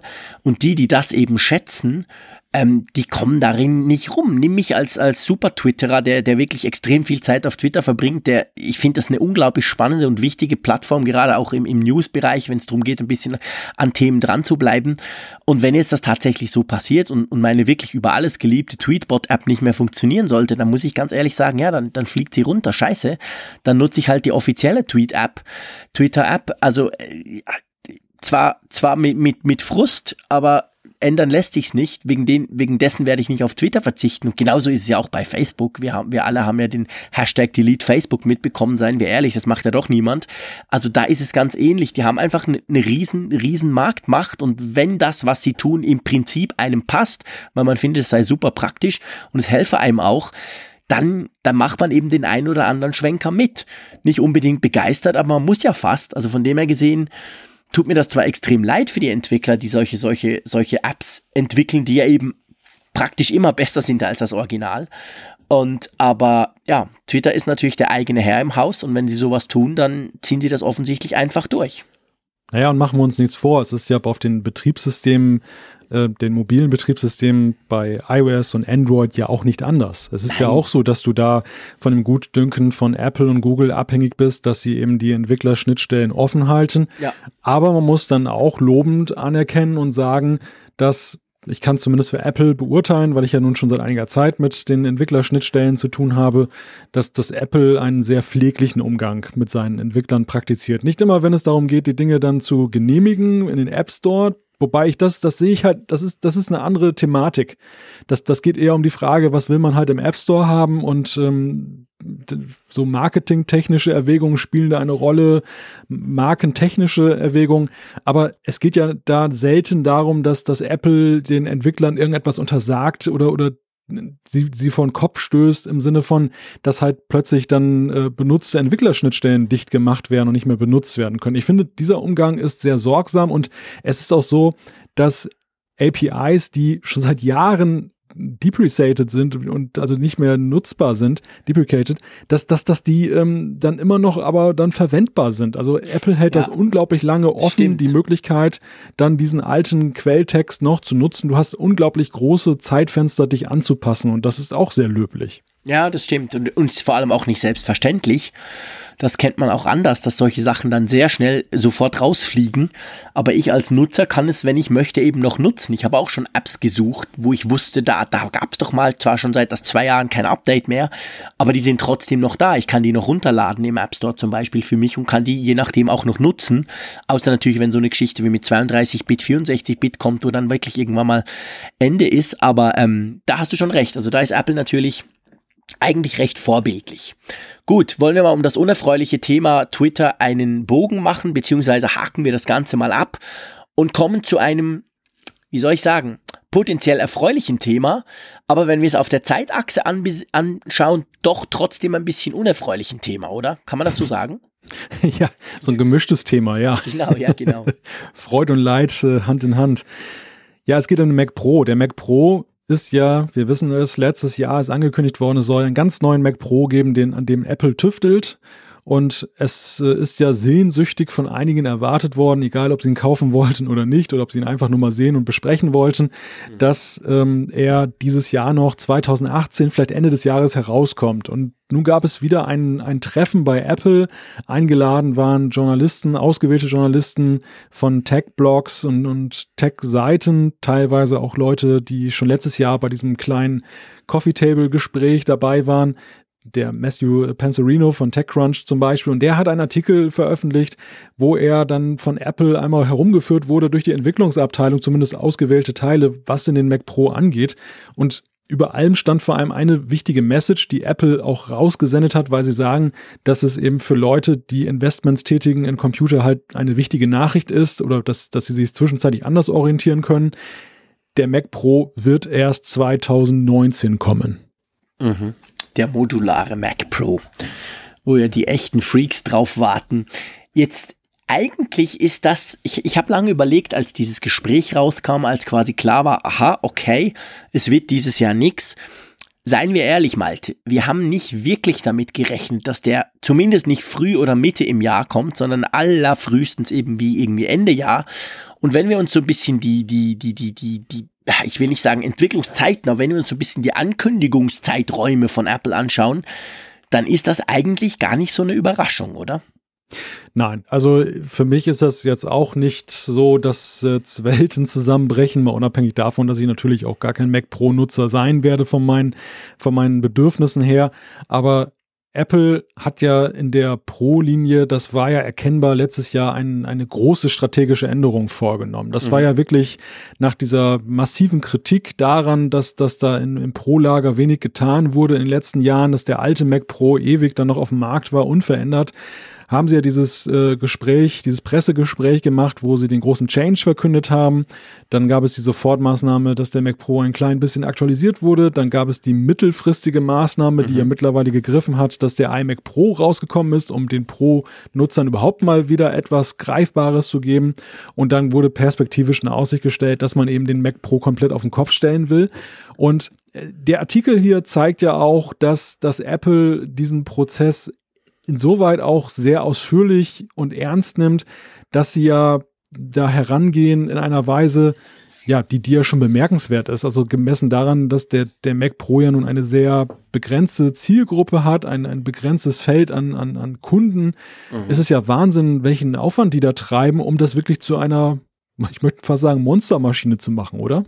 Ja, das ist so. Also und vor allem, ich, ich finde nicht nur den technischen Aufwand, den sie betreiben. Ich meine, dass Apple auch heute noch Pro-Geräte bauen kann, beweisen sie ja mit dem iMac Pro grundsätzlich auch. Ähm, aber ich finde auch dieses dieses Vorgehen auch der Kommunikation, also letztes Jahr, wir haben uns ja auch ausführlich drunter und drüber unterhalten, als das rauskam, im Sinn von, hey, uns ist bewusst, der aktuelle Mac Pro ist eine Sackgasse, wir haben da thermische Probleme, das, das geht nicht mehr weiter, wir müssen was ganz Neues machen. Das waren ganz neue Töne für Apple. Und dann auch jetzt wieder zu sagen, hey, das wird eine geile Sache, aber wir brauchen noch ein bisschen mehr Zeit, das wird nächstes Jahr werden. Das ist ja eine Offenheit, die man zumindest früher, langsam gewöhnt man sich jetzt dann dran bei Apple, aber früher wäre das völlig undenkbar gewesen. Oder kannst du dir Steve Jobs vorstellen, der quasi einen TechCrunch-Journalisten durch, durch das Heiligtum der Entwicklung eines neuen Macs führt? Nein, ganz und gar nicht. Das, das ist ein ganz neues Apple und, und was, was äh, ich auch bemerkenswert fand in diesem Artikel ist, wie sie an diese Entwicklungsarbeit herangehen. Es ist ja nicht nur, mhm. du hast es gerade beschrieben, nicht nur die Frage jetzt, welche CPU baue ich da ein oder wie, wie design ich das Gerät vom Aussehen her, sondern sie gehen hier ran, sie haben Leute engagiert, die überhaupt nichts mit Entwicklung von Computern zu tun haben, die einfach Nutzer sind, also Profinutzer, zum Beispiel jetzt aus dem Filmbereich oder aus anderen Feldern und sie stellen dort bei Apple Workflows nach. Also sie, sie mhm. gucken, wie ist der Bedarf eines professionellen ja, Cutting-Menschen aus dem Filmbereich, wie, wie sieht es dann aus im, im, im Cut-CAE-Bereich und, und was auch immer dann zu den Tätigkeitsfeldern gehört. Ja. Und entwickeln die Maschine anhand dieser Workflows, dass wirklich das optimal abgestimmt ist. Und das äh, alleine zusammen mit dieser ganz neuen Art und Weise, dann das transparent zu machen nach außen, das finde ich schon ist sehr ja, neuartig und, und, und äh, interessant. Ja, ja, das ist wirklich interessant. Und ich muss sagen, ich finde, es ist eigentlich rein produktstrategisch auch gar nicht so schlecht. Weil wir haben ja schon oft darüber diskutiert, die, die echten Pros eben zum Beispiel im Video- oder Audiobereich oder auch im Grafikbereich, die, die wirklich die Kiste komplett ausnutzen, die ja mit dem iMac, äh, Quatsch, sorry, die mit dem Mac Pro ja schon länger völlig unzufrieden waren, die dann sogar teilweise auf, auf Fully Spec iMac 5K ähm, umgeswitcht sind, die haben ja jetzt mit dem iMac Pro durchaus eine Möglichkeit. Also der ist ja wirklich weltenschneller als alles andere auf dem Markt. Die können den nutzen und das Gute dran ist ja, weil ich habe ja, ich habe ja so einen iMac Pro bei mir, der ist im Moment gerade noch beim bei einem Videoschnittprofi, der den auf Herz und Nieren äh, testet und ich habe mit vielen solchen Profi-Nutzern gesprochen in letzter Zeit für mein Review dann später. Die haben alle gesagt, weißt du, das Problem, das ich habe, ist, dass der iMac Pro, der ist super, der tönt gut, der würde wahrscheinlich genau das, der würde mir genau das helfen, wo ich drauf warte. Aber was mache ich denn, wenn dann vier Monate, wenn ich 10.000 Franken ausgebe und vier Monate später kommt dann dieser Mac Pro, der noch besser ist, der modular erweiterbar ist, der mir wahrscheinlich länger helfen wird, den ich wahrscheinlich sowieso kaufen muss. Und dieses, ich sag mal, dieses Dilemma, das du im Profibereich durchaus in diesem Jahr haben konntest, das ist ja jetzt salopp gesagt eigentlich gelöst. Weil jetzt kannst du sagen, okay, wenn du wirklich darauf angewiesen bist, wenn du dein Geld damit verdienst, auf den Mac zu warten, dann kauf dir einen iMac Pro, hast du den ein Jahr und irgendwann im nächsten Jahr kommt dann dieser super duper Mac Pro und dann kannst du das Ganze wieder neu bewerten. Also der iMac Pro steht strategisch jetzt natürlich besser da. Ja, das ist ja das, was ich eingangs sagte, dass, dass Apple Investitionsentscheidungen von Firmen und Nutzern damit erleichtern will, denn es ist ja auch ganz klar, 2019 bedeutet ja nicht, dass es im Januar so weit ja, sein genau, wird. Dann, dann, genau. Das wäre ein marginaler Unterschied zu Ende 2018. Und wenn wir sehen, dass sie noch in dem Stadium sind, dass sie Workflows analysieren, dann steht ja auch noch ein ganzes äh, Stück Arbeit äh, ihnen bevor, bis sie dann ein fertiges Produkt haben. Das heißt, wir können davon ausgehen, das wird eher Ende 2019 sein. Und dann ist ja auch wieder die Frage, wird es dann den Mac Pro schon in voller Schönheit und allen Variationen geben, die es da irgendwo gibt? Oder ist es wie beim iMac Pro, dass es dann erst ein erstes Modell gibt, ein Grundmodell in Anführungszeichen und dann zum Beispiel wie jetzt mit dem iMac Pro dann den, die 10 oder 18 äh, Kernprozessor-Variante dann einige Wochen oder Monate später, womit wir dann ja locker und leicht ja auch schon in 2020 sind. Und das ist gemessen für Pro-Nutzer Du hast es ja erwähnt, da geht es ja wirklich dann auch darum, diese Investments rechnen sich schnell durch den Zeitgewinn. Das sind Investments, die sich dann auch rechnen, weil zwei, drei Jahre, ja. dann, dann wird so eine Maschine auch schon ausgetauscht, auch wenn sie höllemäßig teuer ist aus unserer Sicht, aber da sind halt andere Zyklen. Ja, du, ich kenne, ich kenne, ich kenne einige Profinutzer, die wechseln ihre Maschinen im Jahresrhythmus aus, egal ob die 15.000 Euro kosten, weil sie ganz einfach sagen, hey, wenn ich jeden Tag zwei Stunden drauf warten muss oder lass es nur eine sein, wenn ich das hochrechne, dann habe ich das Ding so schnell amortisiert.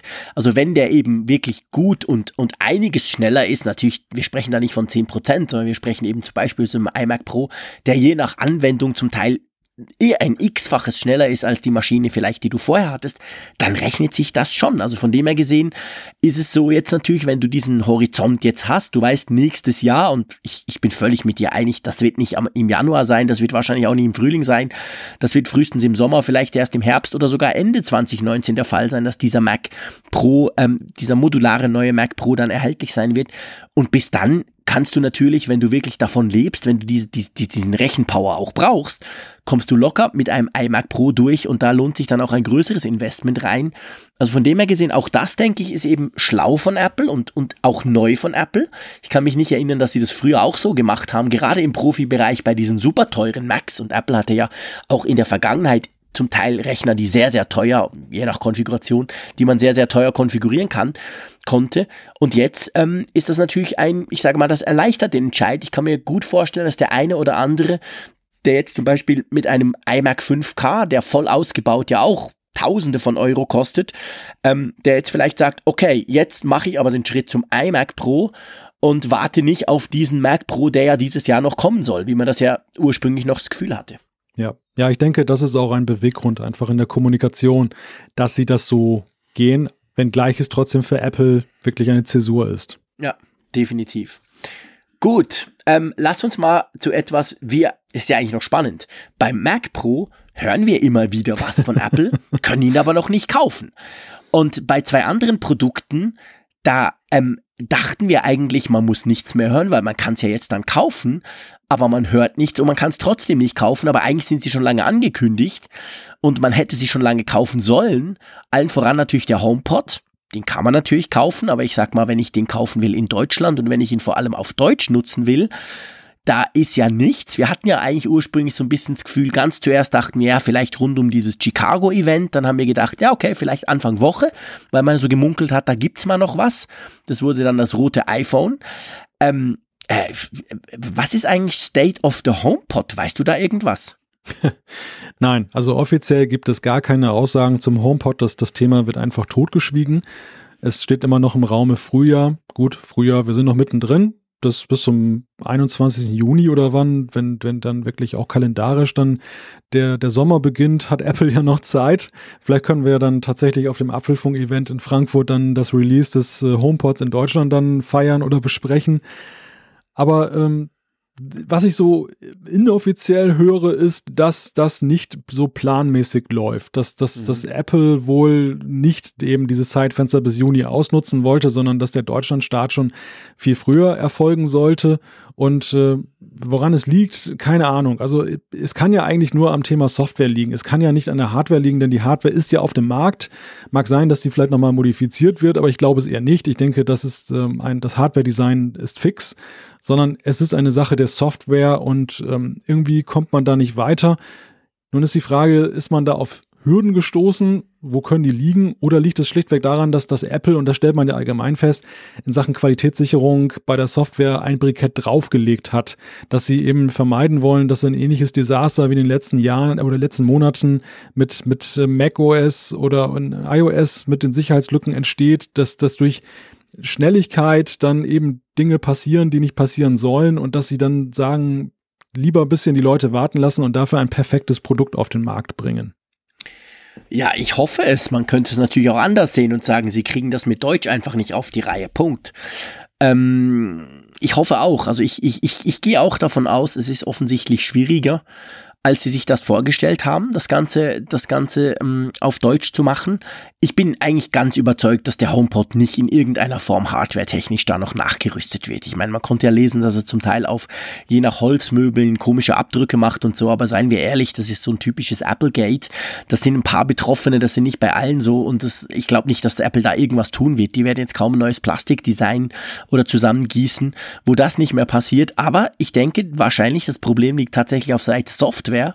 Siri, ähm, wir haben schon viel über Siri gesprochen, im Apfelfunk ein fixer Bestandteil, ist eben auf einer anderen Sprache nicht einfach nur eine Übersetzung, sondern da geht es ja um ganz viele Dinge, da geht es ja um ganz viele Sachen, die Siri können und vor allem kennen muss. Klar, es ist ja nicht so, dass Siri auf Deutsch noch überhaupt nicht funktioniert. Wir alle nutzen unser iPhone ab und zu oder, oder die Apple Watch zumindest. Die kann ja auch auf Deutsch Siri. Aber beim HomePod, ähm, keine Ahnung, ob es mit der Musik zusammenhängt. Weißt du, kann ja sein. Mhm. Also das ist ja auch mit ein Grund, warum wir zum Beispiel auf dem Apple TV Siri noch gar nicht nutzen können, weil Apple so mehr oder weniger inoffiziell sagt, ja, aber ihr mit euren Serien, das ist alles anders. Der, der Inhalt, den ihr da quasi aufsprechen bzw. aufrufen möchtet, ist anders. Das ist irgendwie schwierig. Ob so ein Thema irgendwo durch ist, weil sie eigentlich sagen, hey, HomePod gleich, du, du, du steuerst den mit Sprache. Das heißt, Siri ist dort extrem wichtig, auch schon nur zur Musik hören. Aber es muss irgendwas in diesem Bereich liegen. Ja, also diese, diese Sprachthese, sie ist nicht auszuschließen. Es ist ja auch so, dass ja der, der ähm, HomePod ja auch schon längst in Frankreich ja auch starten sollte. Auch da gab es ja mal Berichte, Stimmt. dass dann der schon bei Apple-Mitarbeitern dann in Frankreich im Test ist und ähm, auch da weiß keiner, warum das bislang nicht passiert ist. Ich, ich stelle noch mal eine andere These auf, die auch mit Software zu tun hat. Dass Apple vielleicht auch davor zurückschreckt, die, den, den Markt in dem der HomePod verkauft wird, zu verbreitern, solange dann einige wichtige Features wie AirPlay 2 noch nicht reif sind. Denn, denn es wäre ja ein komisches Signal, als sie den, den HomePod auf den Markt gebracht haben, da haben sie ja schon transparent kommuniziert, äh, es gibt ein paar Features, die kann der HomePod noch nicht, aber die rüsten wir bald nach und dann ist er voll funktionsfähig. Also der, der Start, den konnte man so machen mit Anführungszeichen halbfertiger Software, aber dieses Versprechen, das schnell nachgeliefert wird, das haben sie ja bis heute nicht erfüllt. Und kannst du wirklich dann ruhigen Gewissens so ein, so ein Ding dann noch breitflächiger auf den Markt bringen, wenn die Features immer noch nicht da sind? Also ist das dann nicht eher, dass es der, dem, dem Marketing abträglich ist und du, du tust besser daran, noch ein bisschen zu warten, bis die Software auch dann nachzieht. Ja, aber mm, Jein, also natürlich im, im Prinzip schon, logisch. Eigentlich solltest du es von Anfang an haben, wenn du ein komplett neues Produkt, ein für dich sehr wichtiges Produkt auf den Markt bringst, auf einen Markt, der ja schon von der Konkurrenz beherrscht wird, dann müsste eigentlich mehr oder weniger das Feature-Set von A bis Z komplett sein und nicht die Hälfte fehlen. Auf der anderen Seite in den USA haben sie es ja auf den Markt gebracht. Und seien wir ehrlich, diese ganzen digitalen Assistenten, die stehen vor allem in den USA. Vor allem dort verkauft Google und Amazon extrem viele von ihren sprachgesteuerten Dingern. Also dort ist die Konkurrenz extrem groß. Und da haben sie sich zumindest jetzt mal von Seite Siri aus ja auch getraut, den schon mal auf den Markt zu bringen, obwohl Siri noch relativ wenig kann. Also ja. von dem her gesehen, das würde dann ein bisschen entgegensprechen, weißt du? Nein, ganz und gar nicht. Das, es geht ja nicht um Siri, es geht ja um die Funktion jetzt zum Beispiel eben Stereo-Modus und diese ganzen Sachen. Also es geht ja um einige Features, die ja schon von Anfang an dabei sein sollten, was nicht geklappt hat. Und Apple ist damals, als sie den HomePod dann veröffentlicht haben, von anderen Voraussetzungen noch ausgegangen. Sie sind davon ausgegangen, dass sie softwaretechnisch mit der Fertigstellung von Airplay, Airplay 2 in iOS 11.3 rascher ja diese Funktionen, die dazugehören sollen, nachliefern können. Und das hat nicht funktioniert. Wir wissen jetzt, es wird frühestens in 11.4 oder sehr wahrscheinlich in 11.4 jetzt endlich mal zum Release kommen. Und ähm, ja, sie, sie scheuen sich vielleicht davor zurück, so lange den HomePod dann auf den Markt zu bringen, wenn immer noch dann auf der Seite steht, kommt noch. Also quasi der Release in den USA war zu früh eigentlich. Den würden sie heute nicht mehr machen, weil sie AirPlay 2 und so nicht haben. Ja, das kann natürlich sein, dass sie sich vorgestellt haben, wir liefern das dann nach in den ersten drei, vier Wochen und inzwischen sind es drei, vier Monate und das Ding ist immer noch nicht da, aber du kannst ihn dann nicht mehr zurückziehen. Das ist, das ist eine, ja, das ist eine, ist eine Theorie, der ich, der ich einiges abgewinnen kann, da hast du recht. Anderer Punkt. AirPower ich habe einen lustigen Tweet gelesen. Dummerweise habe ich ihn jetzt vorhin nicht mehr gefunden. Ich habe mal durch meine Tweets gescrollt, aber weil ich ja so viel Twitter habe ich es nicht mehr gefunden. Da hat einer gesagt, ich glaube am 17. April wird AirPower die Apple Watch als das Produkt, was am längsten angekündigt und bis man es dann kaufen konnte, überholt haben. Also sprich, AirPower ist auch so ein Ding, äh, das sehen wir irgendwie nie, aber man hat schon vor Monaten drüber gesprochen. Was ist denn daran so schwierig, so eine Ladematte rauszubringen, bitte? ja, da fragst du den richtigen. Zumal es ja eben, und da haben uns ja immer wieder auch Hörer darauf hingewiesen, ja schon Produkte am Markt gibt, die ja ähnliche Funktionen dann bringen. Gut, auf eine Art und Weise, die jetzt nicht dem ähnelt, was jetzt Apple plant, denn Apple plant ja eine Plattform zu bieten, wo ich dann ein Kabel habe, eine Ladestation. Diese, diese Lösungen, die es am Markt gibt, sind ja häufig so, dass dieses Watch-Ladekabel irgendwie auf eine andere Art und Weise noch integriert wird. Das heißt, es ist eher so eine Art Sammler für die vorhandenen Ladekabel. Und vor allem will Apple dann auch softwaretechnisch, man sieht es ja auf den Promo-Bildern, eine gemeinsame Anzeige dann bieten, wo meine batteriebetriebenen Geräte stehen, also wie weit sie aufgeladen sind. Mhm. Ich kann nur vermuten, dass es irgendwo da liegt, das Problem, das zu fertigen. Und es ist aber dennoch völlig rätselhaft und ja, ich, ich, ich will nicht immer meckern über Apple, aber es ist, es ist natürlich, es ist, du hast es ja gerade schön gesagt, es, diese, diese Ladematte ist ja jetzt gemessen an einem iPhone, an einem iPad, an einem Mac ja jetzt nicht ein scheinbar so hochentwickeltes Stück Technik und dass, dass das so ewig braucht. Da, da stellt sich natürlich die Frage, warum? Ja, ja, es ist definitiv so. Ich meine, auch im Unterschied zum HomePod ist so eine, so eine Ladematte wirklich dämlich. Und, und gut, man kann es natürlich umgekehrt anschauen. Strategisch ist eine AirPower auch nicht wichtig. Das kann man natürlich auch sagen. Im Unterschied zu anderen Produkten, wo du eine gewisse Produktkategorie besetzen willst und zeigen willst, dass du da auch aktiv bist, ist natürlich so eine Ladematte eigentlich völlig unwichtig. Das stimmt. Und, und die Frage ist natürlich auch, wie viele warten denn tatsächlich darauf? Genau. Also wie viele haben diese Ankündigung noch in Erinnerung und äh, gucken jetzt jeden Tag auf apple.de, ob es im Store schon aufgetaucht ist. Das, das ist natürlich wieder die Nerdbrille, die wir aufhaben, die, die dann eben dann solche Ankündigungen auch weiterverfolgen und dann auch darauf warten, dass es kommt. Das, das, das zu quantifizieren, wäre äh, wär wirklich mal eine interessante Frage. Ja, genau. Aber es passt halt so ein bisschen ins Line-up. Wir warten noch auf den HomePod. Wir warten eben eigentlich auch noch auf die AirPower. Und das sind halt Dinge, die wurden angekündigt, die wurden beworben, die wurden als cool dargestellt und dann kann man sie nicht kaufen.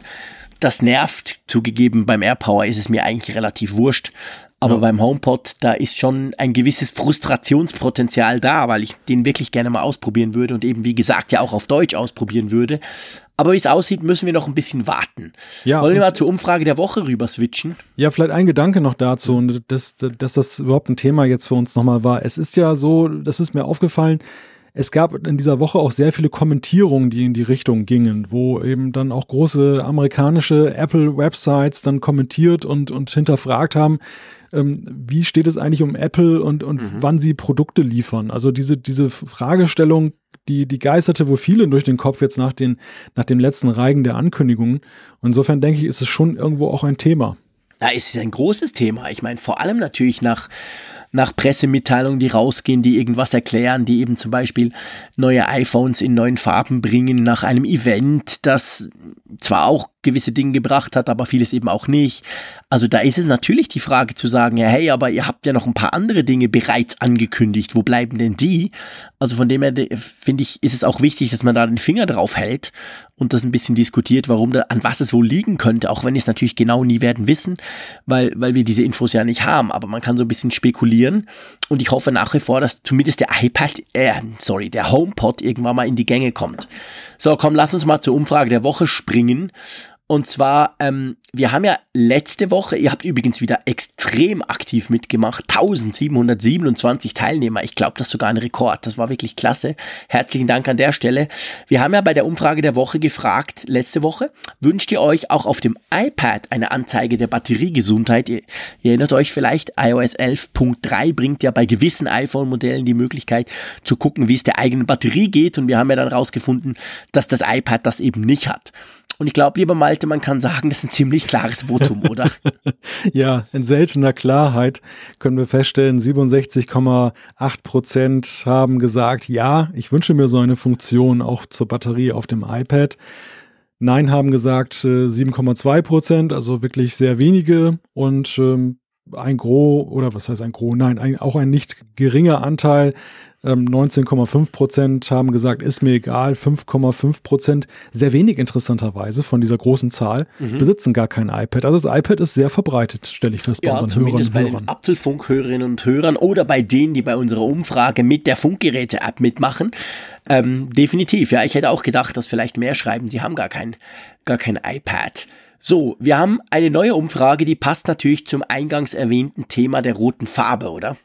Genau, wir wollen euch die Frage stellen, sollte Apple noch mehr Produkte in der Farbe Rot anbieten?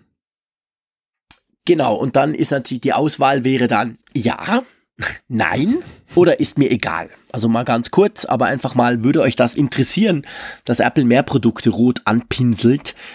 Ich weiß, ist ja noch mehr dahinter. Es geht nicht nur um die rote Farbe, es geht um Product Red, es geht um die Unterstützung dieser Initiative. Super Sache, aber ganz generell würde euch das interessieren. Fändet ihr doch, Apple sollte eigentlich mehr oder weniger das ganze Line-up rot anpinseln oder nicht? Dann könnt ihr abstimmen in der Funkgeräte-App.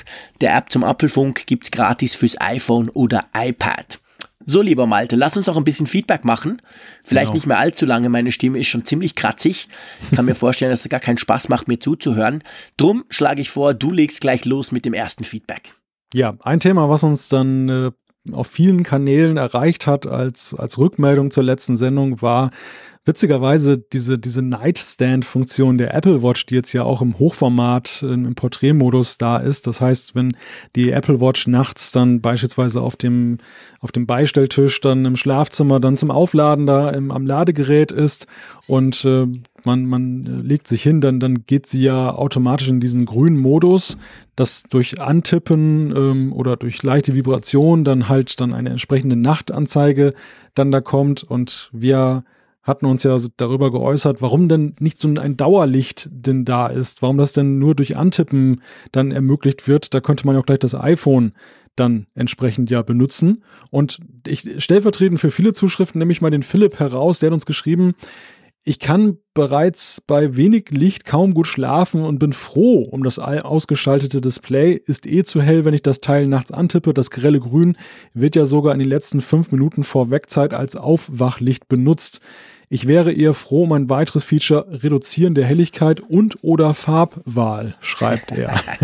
das ist spannend, Philipp, weil als ich das gelesen habe, habe ich mich selber daran erinnert, mir geht's ein, an und für sich ähnlich. Ich kann schon bei sehr wenig Licht nicht gut schlafen. Also ich brauche es ziemlich dunkel. Und das stimmt schon, Bildschirme aller Art, egal ob AMOLED oder nicht, sind im Allgemeinen eher hell. Wobei AMOLED den Vorteil hat, dass man nur bestimmte Pixel anleuchten können muss und schwarz ist dann schwarz. Bei anderen gerade bei LCDs Display ist ja das Schwarz an sich dann auch leuchtend. Das sieht man sehr gut in der Nacht, wenn man zum Beispiel ein iPhone 8 oder 7 oder was auch immer mal auf ganz tief runter regelt. Es leuchtet eben trotzdem. Ähm, die Frage ist, ob das technisch überhaupt möglich wäre, dass man noch die Helligkeit noch mehr reduziert, oder? Meinst du, man kann die nicht runterstellen irgendwie? Also du meinst jetzt auf der Apple Watch? Ja. Ähm, doch, ich glaube schon. Irgendwo kann man das. Habe ich ehrlich gesagt noch nie probiert, weil ich habe eher das Problem, wenn ich draußen an der prallen Sonne bin, aber auch da kann man es gut lesen. Habe ich ehrlich gesagt noch gar nie probiert. Ich nehme mal an, man kann es schon noch reduzieren. Die Frage ist halt, ob man so tief reduzieren kann, dass einen dann der Nightstand-Modus nicht mehr stören würde. Und das wäre natürlich trotzdem auch eine Erklärung, warum eben dieser Nightstand-Modus immer wieder ausgeht. Wir haben uns ja letzte Woche drüber unterhalten und gesagt, ja, schön und gut kann man es jetzt quasi im Quer- oder Hochformat machen, aber er, er sollte dauerhaft leuchten. Vielleicht ist das ja genau der Punkt, weil es wahrscheinlich dann schlicht und ergreifend zu hell wäre. Ja, das, das ist mir dann auch als Argument aufgegangen, nachdem wir ja mehrere Zuschriften mhm. dann mit diesem Tenor bekommen haben, dass, dass dieses Ausschalten wieder, also dieses temporäre Aufleuchten schlichtweg dann der, der Tatsache geschuldet ist, dass es viele Nutzer eher nerven würde. Und dann, dann müsste man Optionen anbieten. Eine Option ist ganz klar, dass man das eben dann tatsächlich auf den jetzigen Modus reduzieren kann. Weitere Optionen hat Philipp ja benannt, dass man, wenn man jetzt nicht ganz so lichtempfindlich ist, aber das jetzt zu hell empfindet oder die Farbe nicht mag, dann aber aber zumindest das einstellen kann. Und ja, das, das hält Apple wohl gegenwärtig für ein bisschen überzogen, um diesen Nightstand-Modus da äh, aufzuwerten und, und lassen das. Ich muss allerdings noch eine kleine Lanze brechen für diesen Modus. Wir hatten ja auch letzte Woche darüber gesprochen, was die Empfindlichkeit angeht. Wir hatten ja uns ein bisschen lustig darüber gemacht, dass man das ganze Bett dann irgendwie in Bewegung versetzen muss oder den Nachttisch, genau. um dann diesen Modus zu aktivieren. Ich, ich habe witzigerweise, man kann das jetzt für bekloppt halten, nach der Sendung dann mal einige Tests vorgenommen und Und das ist tatsächlich so, die ähm, Berührungsempfindlichkeit, zumindest bei meinem Nachttisch, war so, ich musste nur das Holz ein bisschen antippen mit der ja. Fingerspitze. Dann ging schon die Uhr, die leuchtete schon auf. Das, das ist natürlich schon wenig. ein. Das ist, ja, das ist sehr wenig. Und das ist, das ist schon doch ein deutlicher Unterschied zum Smartphone, dass ich ja erstmal orten muss und muss dann da auf den Bildschirm äh, dann draufdrücken. Und äh, also insofern kleine Lanze gebrochen für die Apple Watch man kann das schon besser verwenden als Nachtuhr, als dieses Smartphone. Ja, definitiv. Da, das, das ist wirklich so. Ich habe übrigens vorhin ein bisschen rumgespielt. Man kann das schon einstellen unter Einstellungen. Gibt es einen eigenen Punkt Helligkeit und Schriftgröße. Und wenn man dort auf Helligkeit geht, aber es sind irgendwie nur zwei oder drei verschiedene Möglichkeiten, ist nicht stufenlos. Und es wird dann auch, zumindest bei mir jetzt hier im Test, es wird dann nicht mehr extrem viel dunkler. Also ich habe es irgendwie, das erste Drittel ist noch an, es hat so einen Balken wo du quasi erstes Drittel, zwei Drittel und dann ganz drei Drittel als ganz hell und weniger als ein Drittel ging's gar nicht. Ich habe, ich weiß nicht, ob der selber noch misst, weil ich jetzt hier relativ in einem hellen, in meinem Büro hell erleuchtet sitze oder wie der das genau macht, aber das stimmt schon. Also offensichtlich so ganz dunkel machen kann man das nicht, jedenfalls nicht mit Bordmitteln direkt auf der Apple Watch. Da müsste man gucken, was sonst noch möglich ist. Gut, wollen wir mal zum nächsten Feedback springen? Ja, sehr gerne. Gut, dann ähm, fahre ich mal hoch. Und zwar geht's, der Marcel hat uns geschrieben und zwar ging es, da haben wir auch ziemlich viel Feedback bekommen auf allen möglichen Kanälen. Da ging es um den, mögliche, die, den möglichen Wechsel des Prozessorarchitektur von Apple, haben wir in der letzten Folge drüber gesprochen. Und zwar hat er geschrieben, in der letzten Folge habt ihr über Apples vermeintliche Pläne gesprochen, im Desktop-Bereich von der Intel auf die ARM-Architektur zu wechseln und dabei den Wechsel von PowerPC auf x86 zur Sprache gebracht. Da wollte ich der Vollständigkeit halber noch einmal erwähnen, dass Apple diesen Schritt, vollständiger Wechsel der Prozessorarchitektur, davor, also bevor man von PowerPC auf Intel ging, schon einmal gemarkt hat, nämlich von 68.000er auf PowerPC. Und auch das war doch letztendlich erfolgreich und für den Benutzer relativ hürdenfrei. Da hat er recht, der Marcel, gell? Da haben wir gar nicht mehr dran gedacht. Ja, das war 1992, 1993 habe ich mal nachgesehen, mhm. als Apple mit dem PowerPC anfing. Gut, es waren auch nicht unbedingt die erfolgreichsten Jahre von Apple jetzt gemessen an heute. Aber ähm, ja klar, also Apple hat erfahrt viel Erfahrung im, im Gegensatz zu anderen Plattformen damit, den, den Chipsatz, den, den Prozessor zu wechseln und auch diesen radikalen Schritt zu gehen, dass dann alle Programme neu entwickelt werden müssen oder übergangsweise mit anderen Tools dann, dann zum Laufen gebracht werden müssen. Das, das, man kann ihnen das zutrauen. Es sind natürlich aber schon so ein paar Faktoren, die gerade heute damit reinspielen, die es früher noch nicht so gab. Ja. Also die, die Virtualisierung ist ein ganz großes Thema in meinen Augen. Die Frage, wie kann ich dann zum Beispiel noch Bootcamp betreiben? Wie kann ich dann virtuelle Maschinen betreiben, wenn die x86-Basis fehlt? Muss ich dann mit enormen Performance-Einbußen äh, rechnen, weil ARM das dann nur emuliert und das dann deutlich langsamer ist? Also es gibt ein ganzes Bündel an Fragen, was noch damit einhergeht. Andererseits auch die Frage, wie relevant ist denn dann diese Frage noch in 2020, dass ich auch Windows auf einem Mac betreiben kann? Ähm das ist eben, das ist natürlich die alles entscheidende Frage. Also ich habe ganz viele Tweets genau zu diesem Thema bekommen, wo Leute gesagt haben, hey, aber vergiss die Virtualisierung nicht, vergiss Bootcamp nicht, das brauchen wir. Wir haben Entwickler, die sich auf zwei Welten bewegen wollen und die haben eben ein Mac, der große Vorteil, weil man da beides drauf laufen lassen kann. Ähm, da habe ich mich aber etwas gefragt und ich finde, das müssen wir jetzt hier kurz thematisieren. Gerade auch im Wissen, dass ihr, liebe Hörerinnen und Hörer, uns ja dann gerne Feedback gebt und wir dann von eurem Wissen quasi profitieren, weil genau bei dem Punkt, nämlich Windows und ARM-Technologie, ist mir in den Sinn gekommen, ich habe es aber noch nicht gefunden, ähm, dass ich war, glaube ich, um die CES im Januar rum, gab es ein ein, ein, ein Windows-Laptop, ähm, einen Windows-Laptop, der mit einem Snapdragon-Prozessor, also das ist ja ein ARM Prozessor, ein ARM-kompatibler Smartphone-Prozessor, wie er in allen Top-Smartphones im Android-Bereich verbaut ist, rauskam. Da läuft Windows 10 drauf. Da wurde eine Akkulaufzeit von irgendwie 19 Stunden versprochen, soll dann, glaube ich, im, im realen Leben ein bisschen weniger gewesen sein. Aber das heißt doch, dass eigentlich Windows grundsätzlich bereits auf der ARM-Architektur läuft. Du kannst, glaube ich, keine normalen Apps installieren. Du musst immer über den Windows Store gehen. Genau. Aber sowas gibt's ja schon. Ja, also Microsoft hat ja versucht, das vorwegzunehmen, was Apple ja schon seit Jahren zugesprochen wird oder wo ausgegangen wird, dass Apple daran arbeitet. Ich glaube, es war mit Windows 8, dass sie da eine Sonderversion auch rausgebracht haben von Windows, ich glaube Windows RT hieß das, Windows 8 RT. Bin, bin da jetzt nicht so ganz fest im Sattel, Stimmt, weil ich das ja, jetzt, genau. dass ich das jetzt damals dann das nur ging dann unter das, ja, das ging nicht nur unter, das war ein, das war, ich möchte fast sagen, ein Fiasko, weil diese, diese Unterscheidbarkeit, was läuft denn jetzt auf welcher Plattform, das war ganz schwer zu herauszufinden für die Nutzer. Es, längst nicht alle Programme liefen dann darauf, sondern nur solche, die dann auch dann äh, für den, den, den Chip letzten Endes entsprechend bedienen konnten. Und ähm, das hat dann munteres Chaos hervorgerufen, sodass Microsoft so habe ich zumindest in Erinnerung, sich dann schnell wieder von der Sache ein bisschen zurückgezogen hat und ähm, ja, jetzt glücklich ja weiter auf der x86 läuft, primär. Und ähm, ich glaube, du hast es ja erwähnt, ARM ist immer noch ein Thema und, und, und es gibt dann mal so Showcases, aber ich glaube, es spielt nicht die, die große Geige. Und ähm, ja, also das, das würde sicherlich die Bootcamp-Thematik etwas entschärfen aber ich glaube nicht signifikant. Was, was schon mhm. eher ein Thema ist, es gibt ja auch viele, die im Profibereich dann noch mit Windows arbeiten, gezwungenermaßen. Wir haben es ja auch mal wieder in den, in den Zuschriften, dass wir ja auch Nutzer haben und Hörer haben, die ähm, dann von der, von, von ihrem Beruf, von ihrer Arbeitsstelle her Software haben, die nur unter Windows läuft. Aber auch da ist es ja so mit Cloud-Virtualisierung, vieles läuft ja dann nicht mehr direkt auf der Maschine, sondern auf, auf Cloud-Plattformen und man loggt sich nur per Remote Desktop oder sonst wieder darin ein. Das heißt, es braucht nicht unbedingt den x86-Prozessor im Client, um ja. die noch nutzen zu können. Ja, ja, natürlich. Es gibt, es gibt andere Möglichkeiten.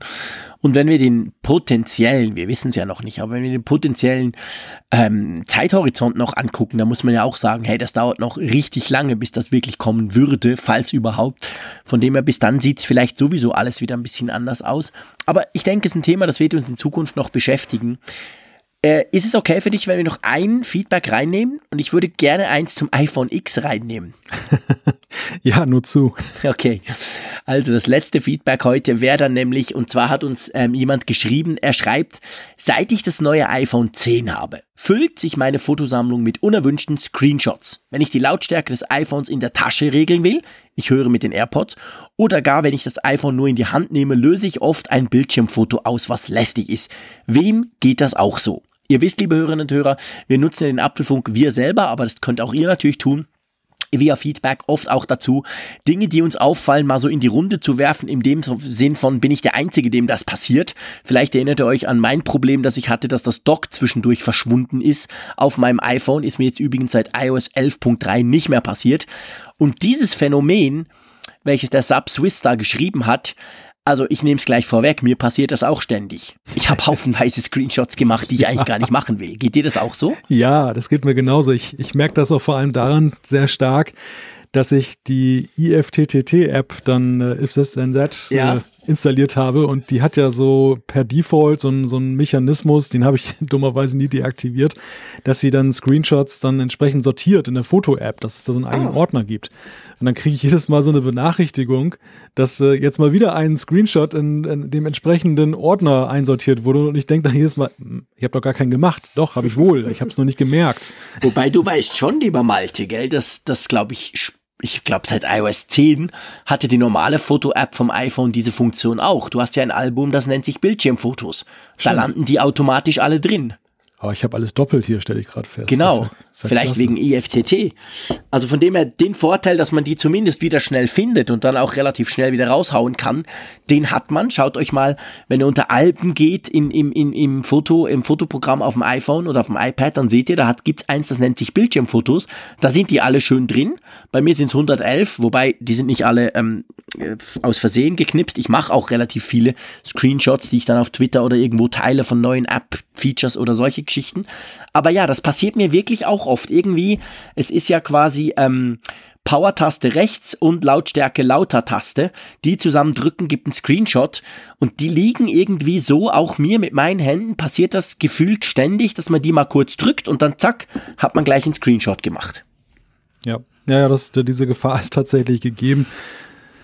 Ja, es, ist, es nervt dann halt, wenn man jetzt dann das häufiger macht. Ich meine, das ist ja eher, man kann es auch ein bisschen steuern durch, durch sein durch seinen Handgriff, möchte ich sagen. Aber ja, also ich, ich, das hat man wahrscheinlich nicht so bedacht, dass das passiert. Ja, wahrscheinlich. Also ich meine, Screenshot machen ist natürlich etwas, das, sag ich mal, die meisten brauchen das praktisch nie. Ich brauche es häufig, wir, wir Freaks, die auch drüber bloggen oder so, wir brauchen das. Aber ich meine, man kann es auch relativ, man könnte es auch noch komplizierter machen, dass man halt nicht so leicht das auslösen kann, weil meistens ist es ja so, es muss nicht irgendwie super einfach sein, einen Screenshot zu machen, man muss es einfach können. Von dem her gesehen, es gibt da verschiedenste Möglichkeiten. Also Huawei zum Beispiel, ganz aktuell habe ich ja das P20 Pro bei mir zum Test und da kann man, wenn man das einstellt, zum Beispiel mit dem, mit dem Fingerknöchel zweimal draufklicken aufs Display, da macht er einen. Also der merkt, ob du mit dem, mit ganz normal tappst mit deinen Fingern oder mit dem Fingerknöchel. Oder bei anderen kannst du eine Wischgeste machen oder wiederum bei anderen ist es meistens schon Power-Taste plus irgendwas mit Lautstärke. Aber irgendwie durch die Anordnung der Tasten passiert mir das beim iPhone 10 auch oft. Und ich bin ziemlich sicher, lieber Sips, Zap Swiss, ähm, du bist nicht der Einzige. Also auch unter unserer Hörerschaft bin ich fast sicher, dass euch das auch mit dem iPhone 10 ab und zu passiert.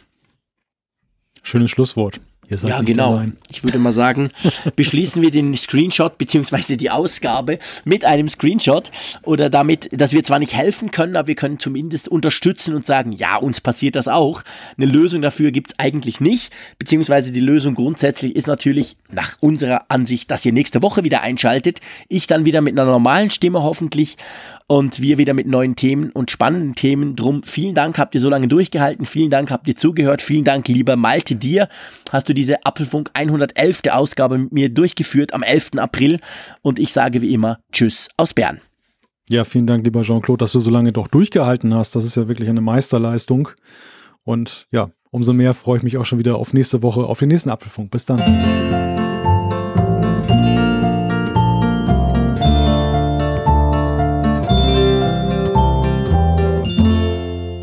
Alle Folgen im Überblick, Neuigkeiten per Push-Nachricht, Umfragen und die Hörerkarte, dies und mehr in Funkgerät, der App zum Apfelfunk. Kostenlos im App Store.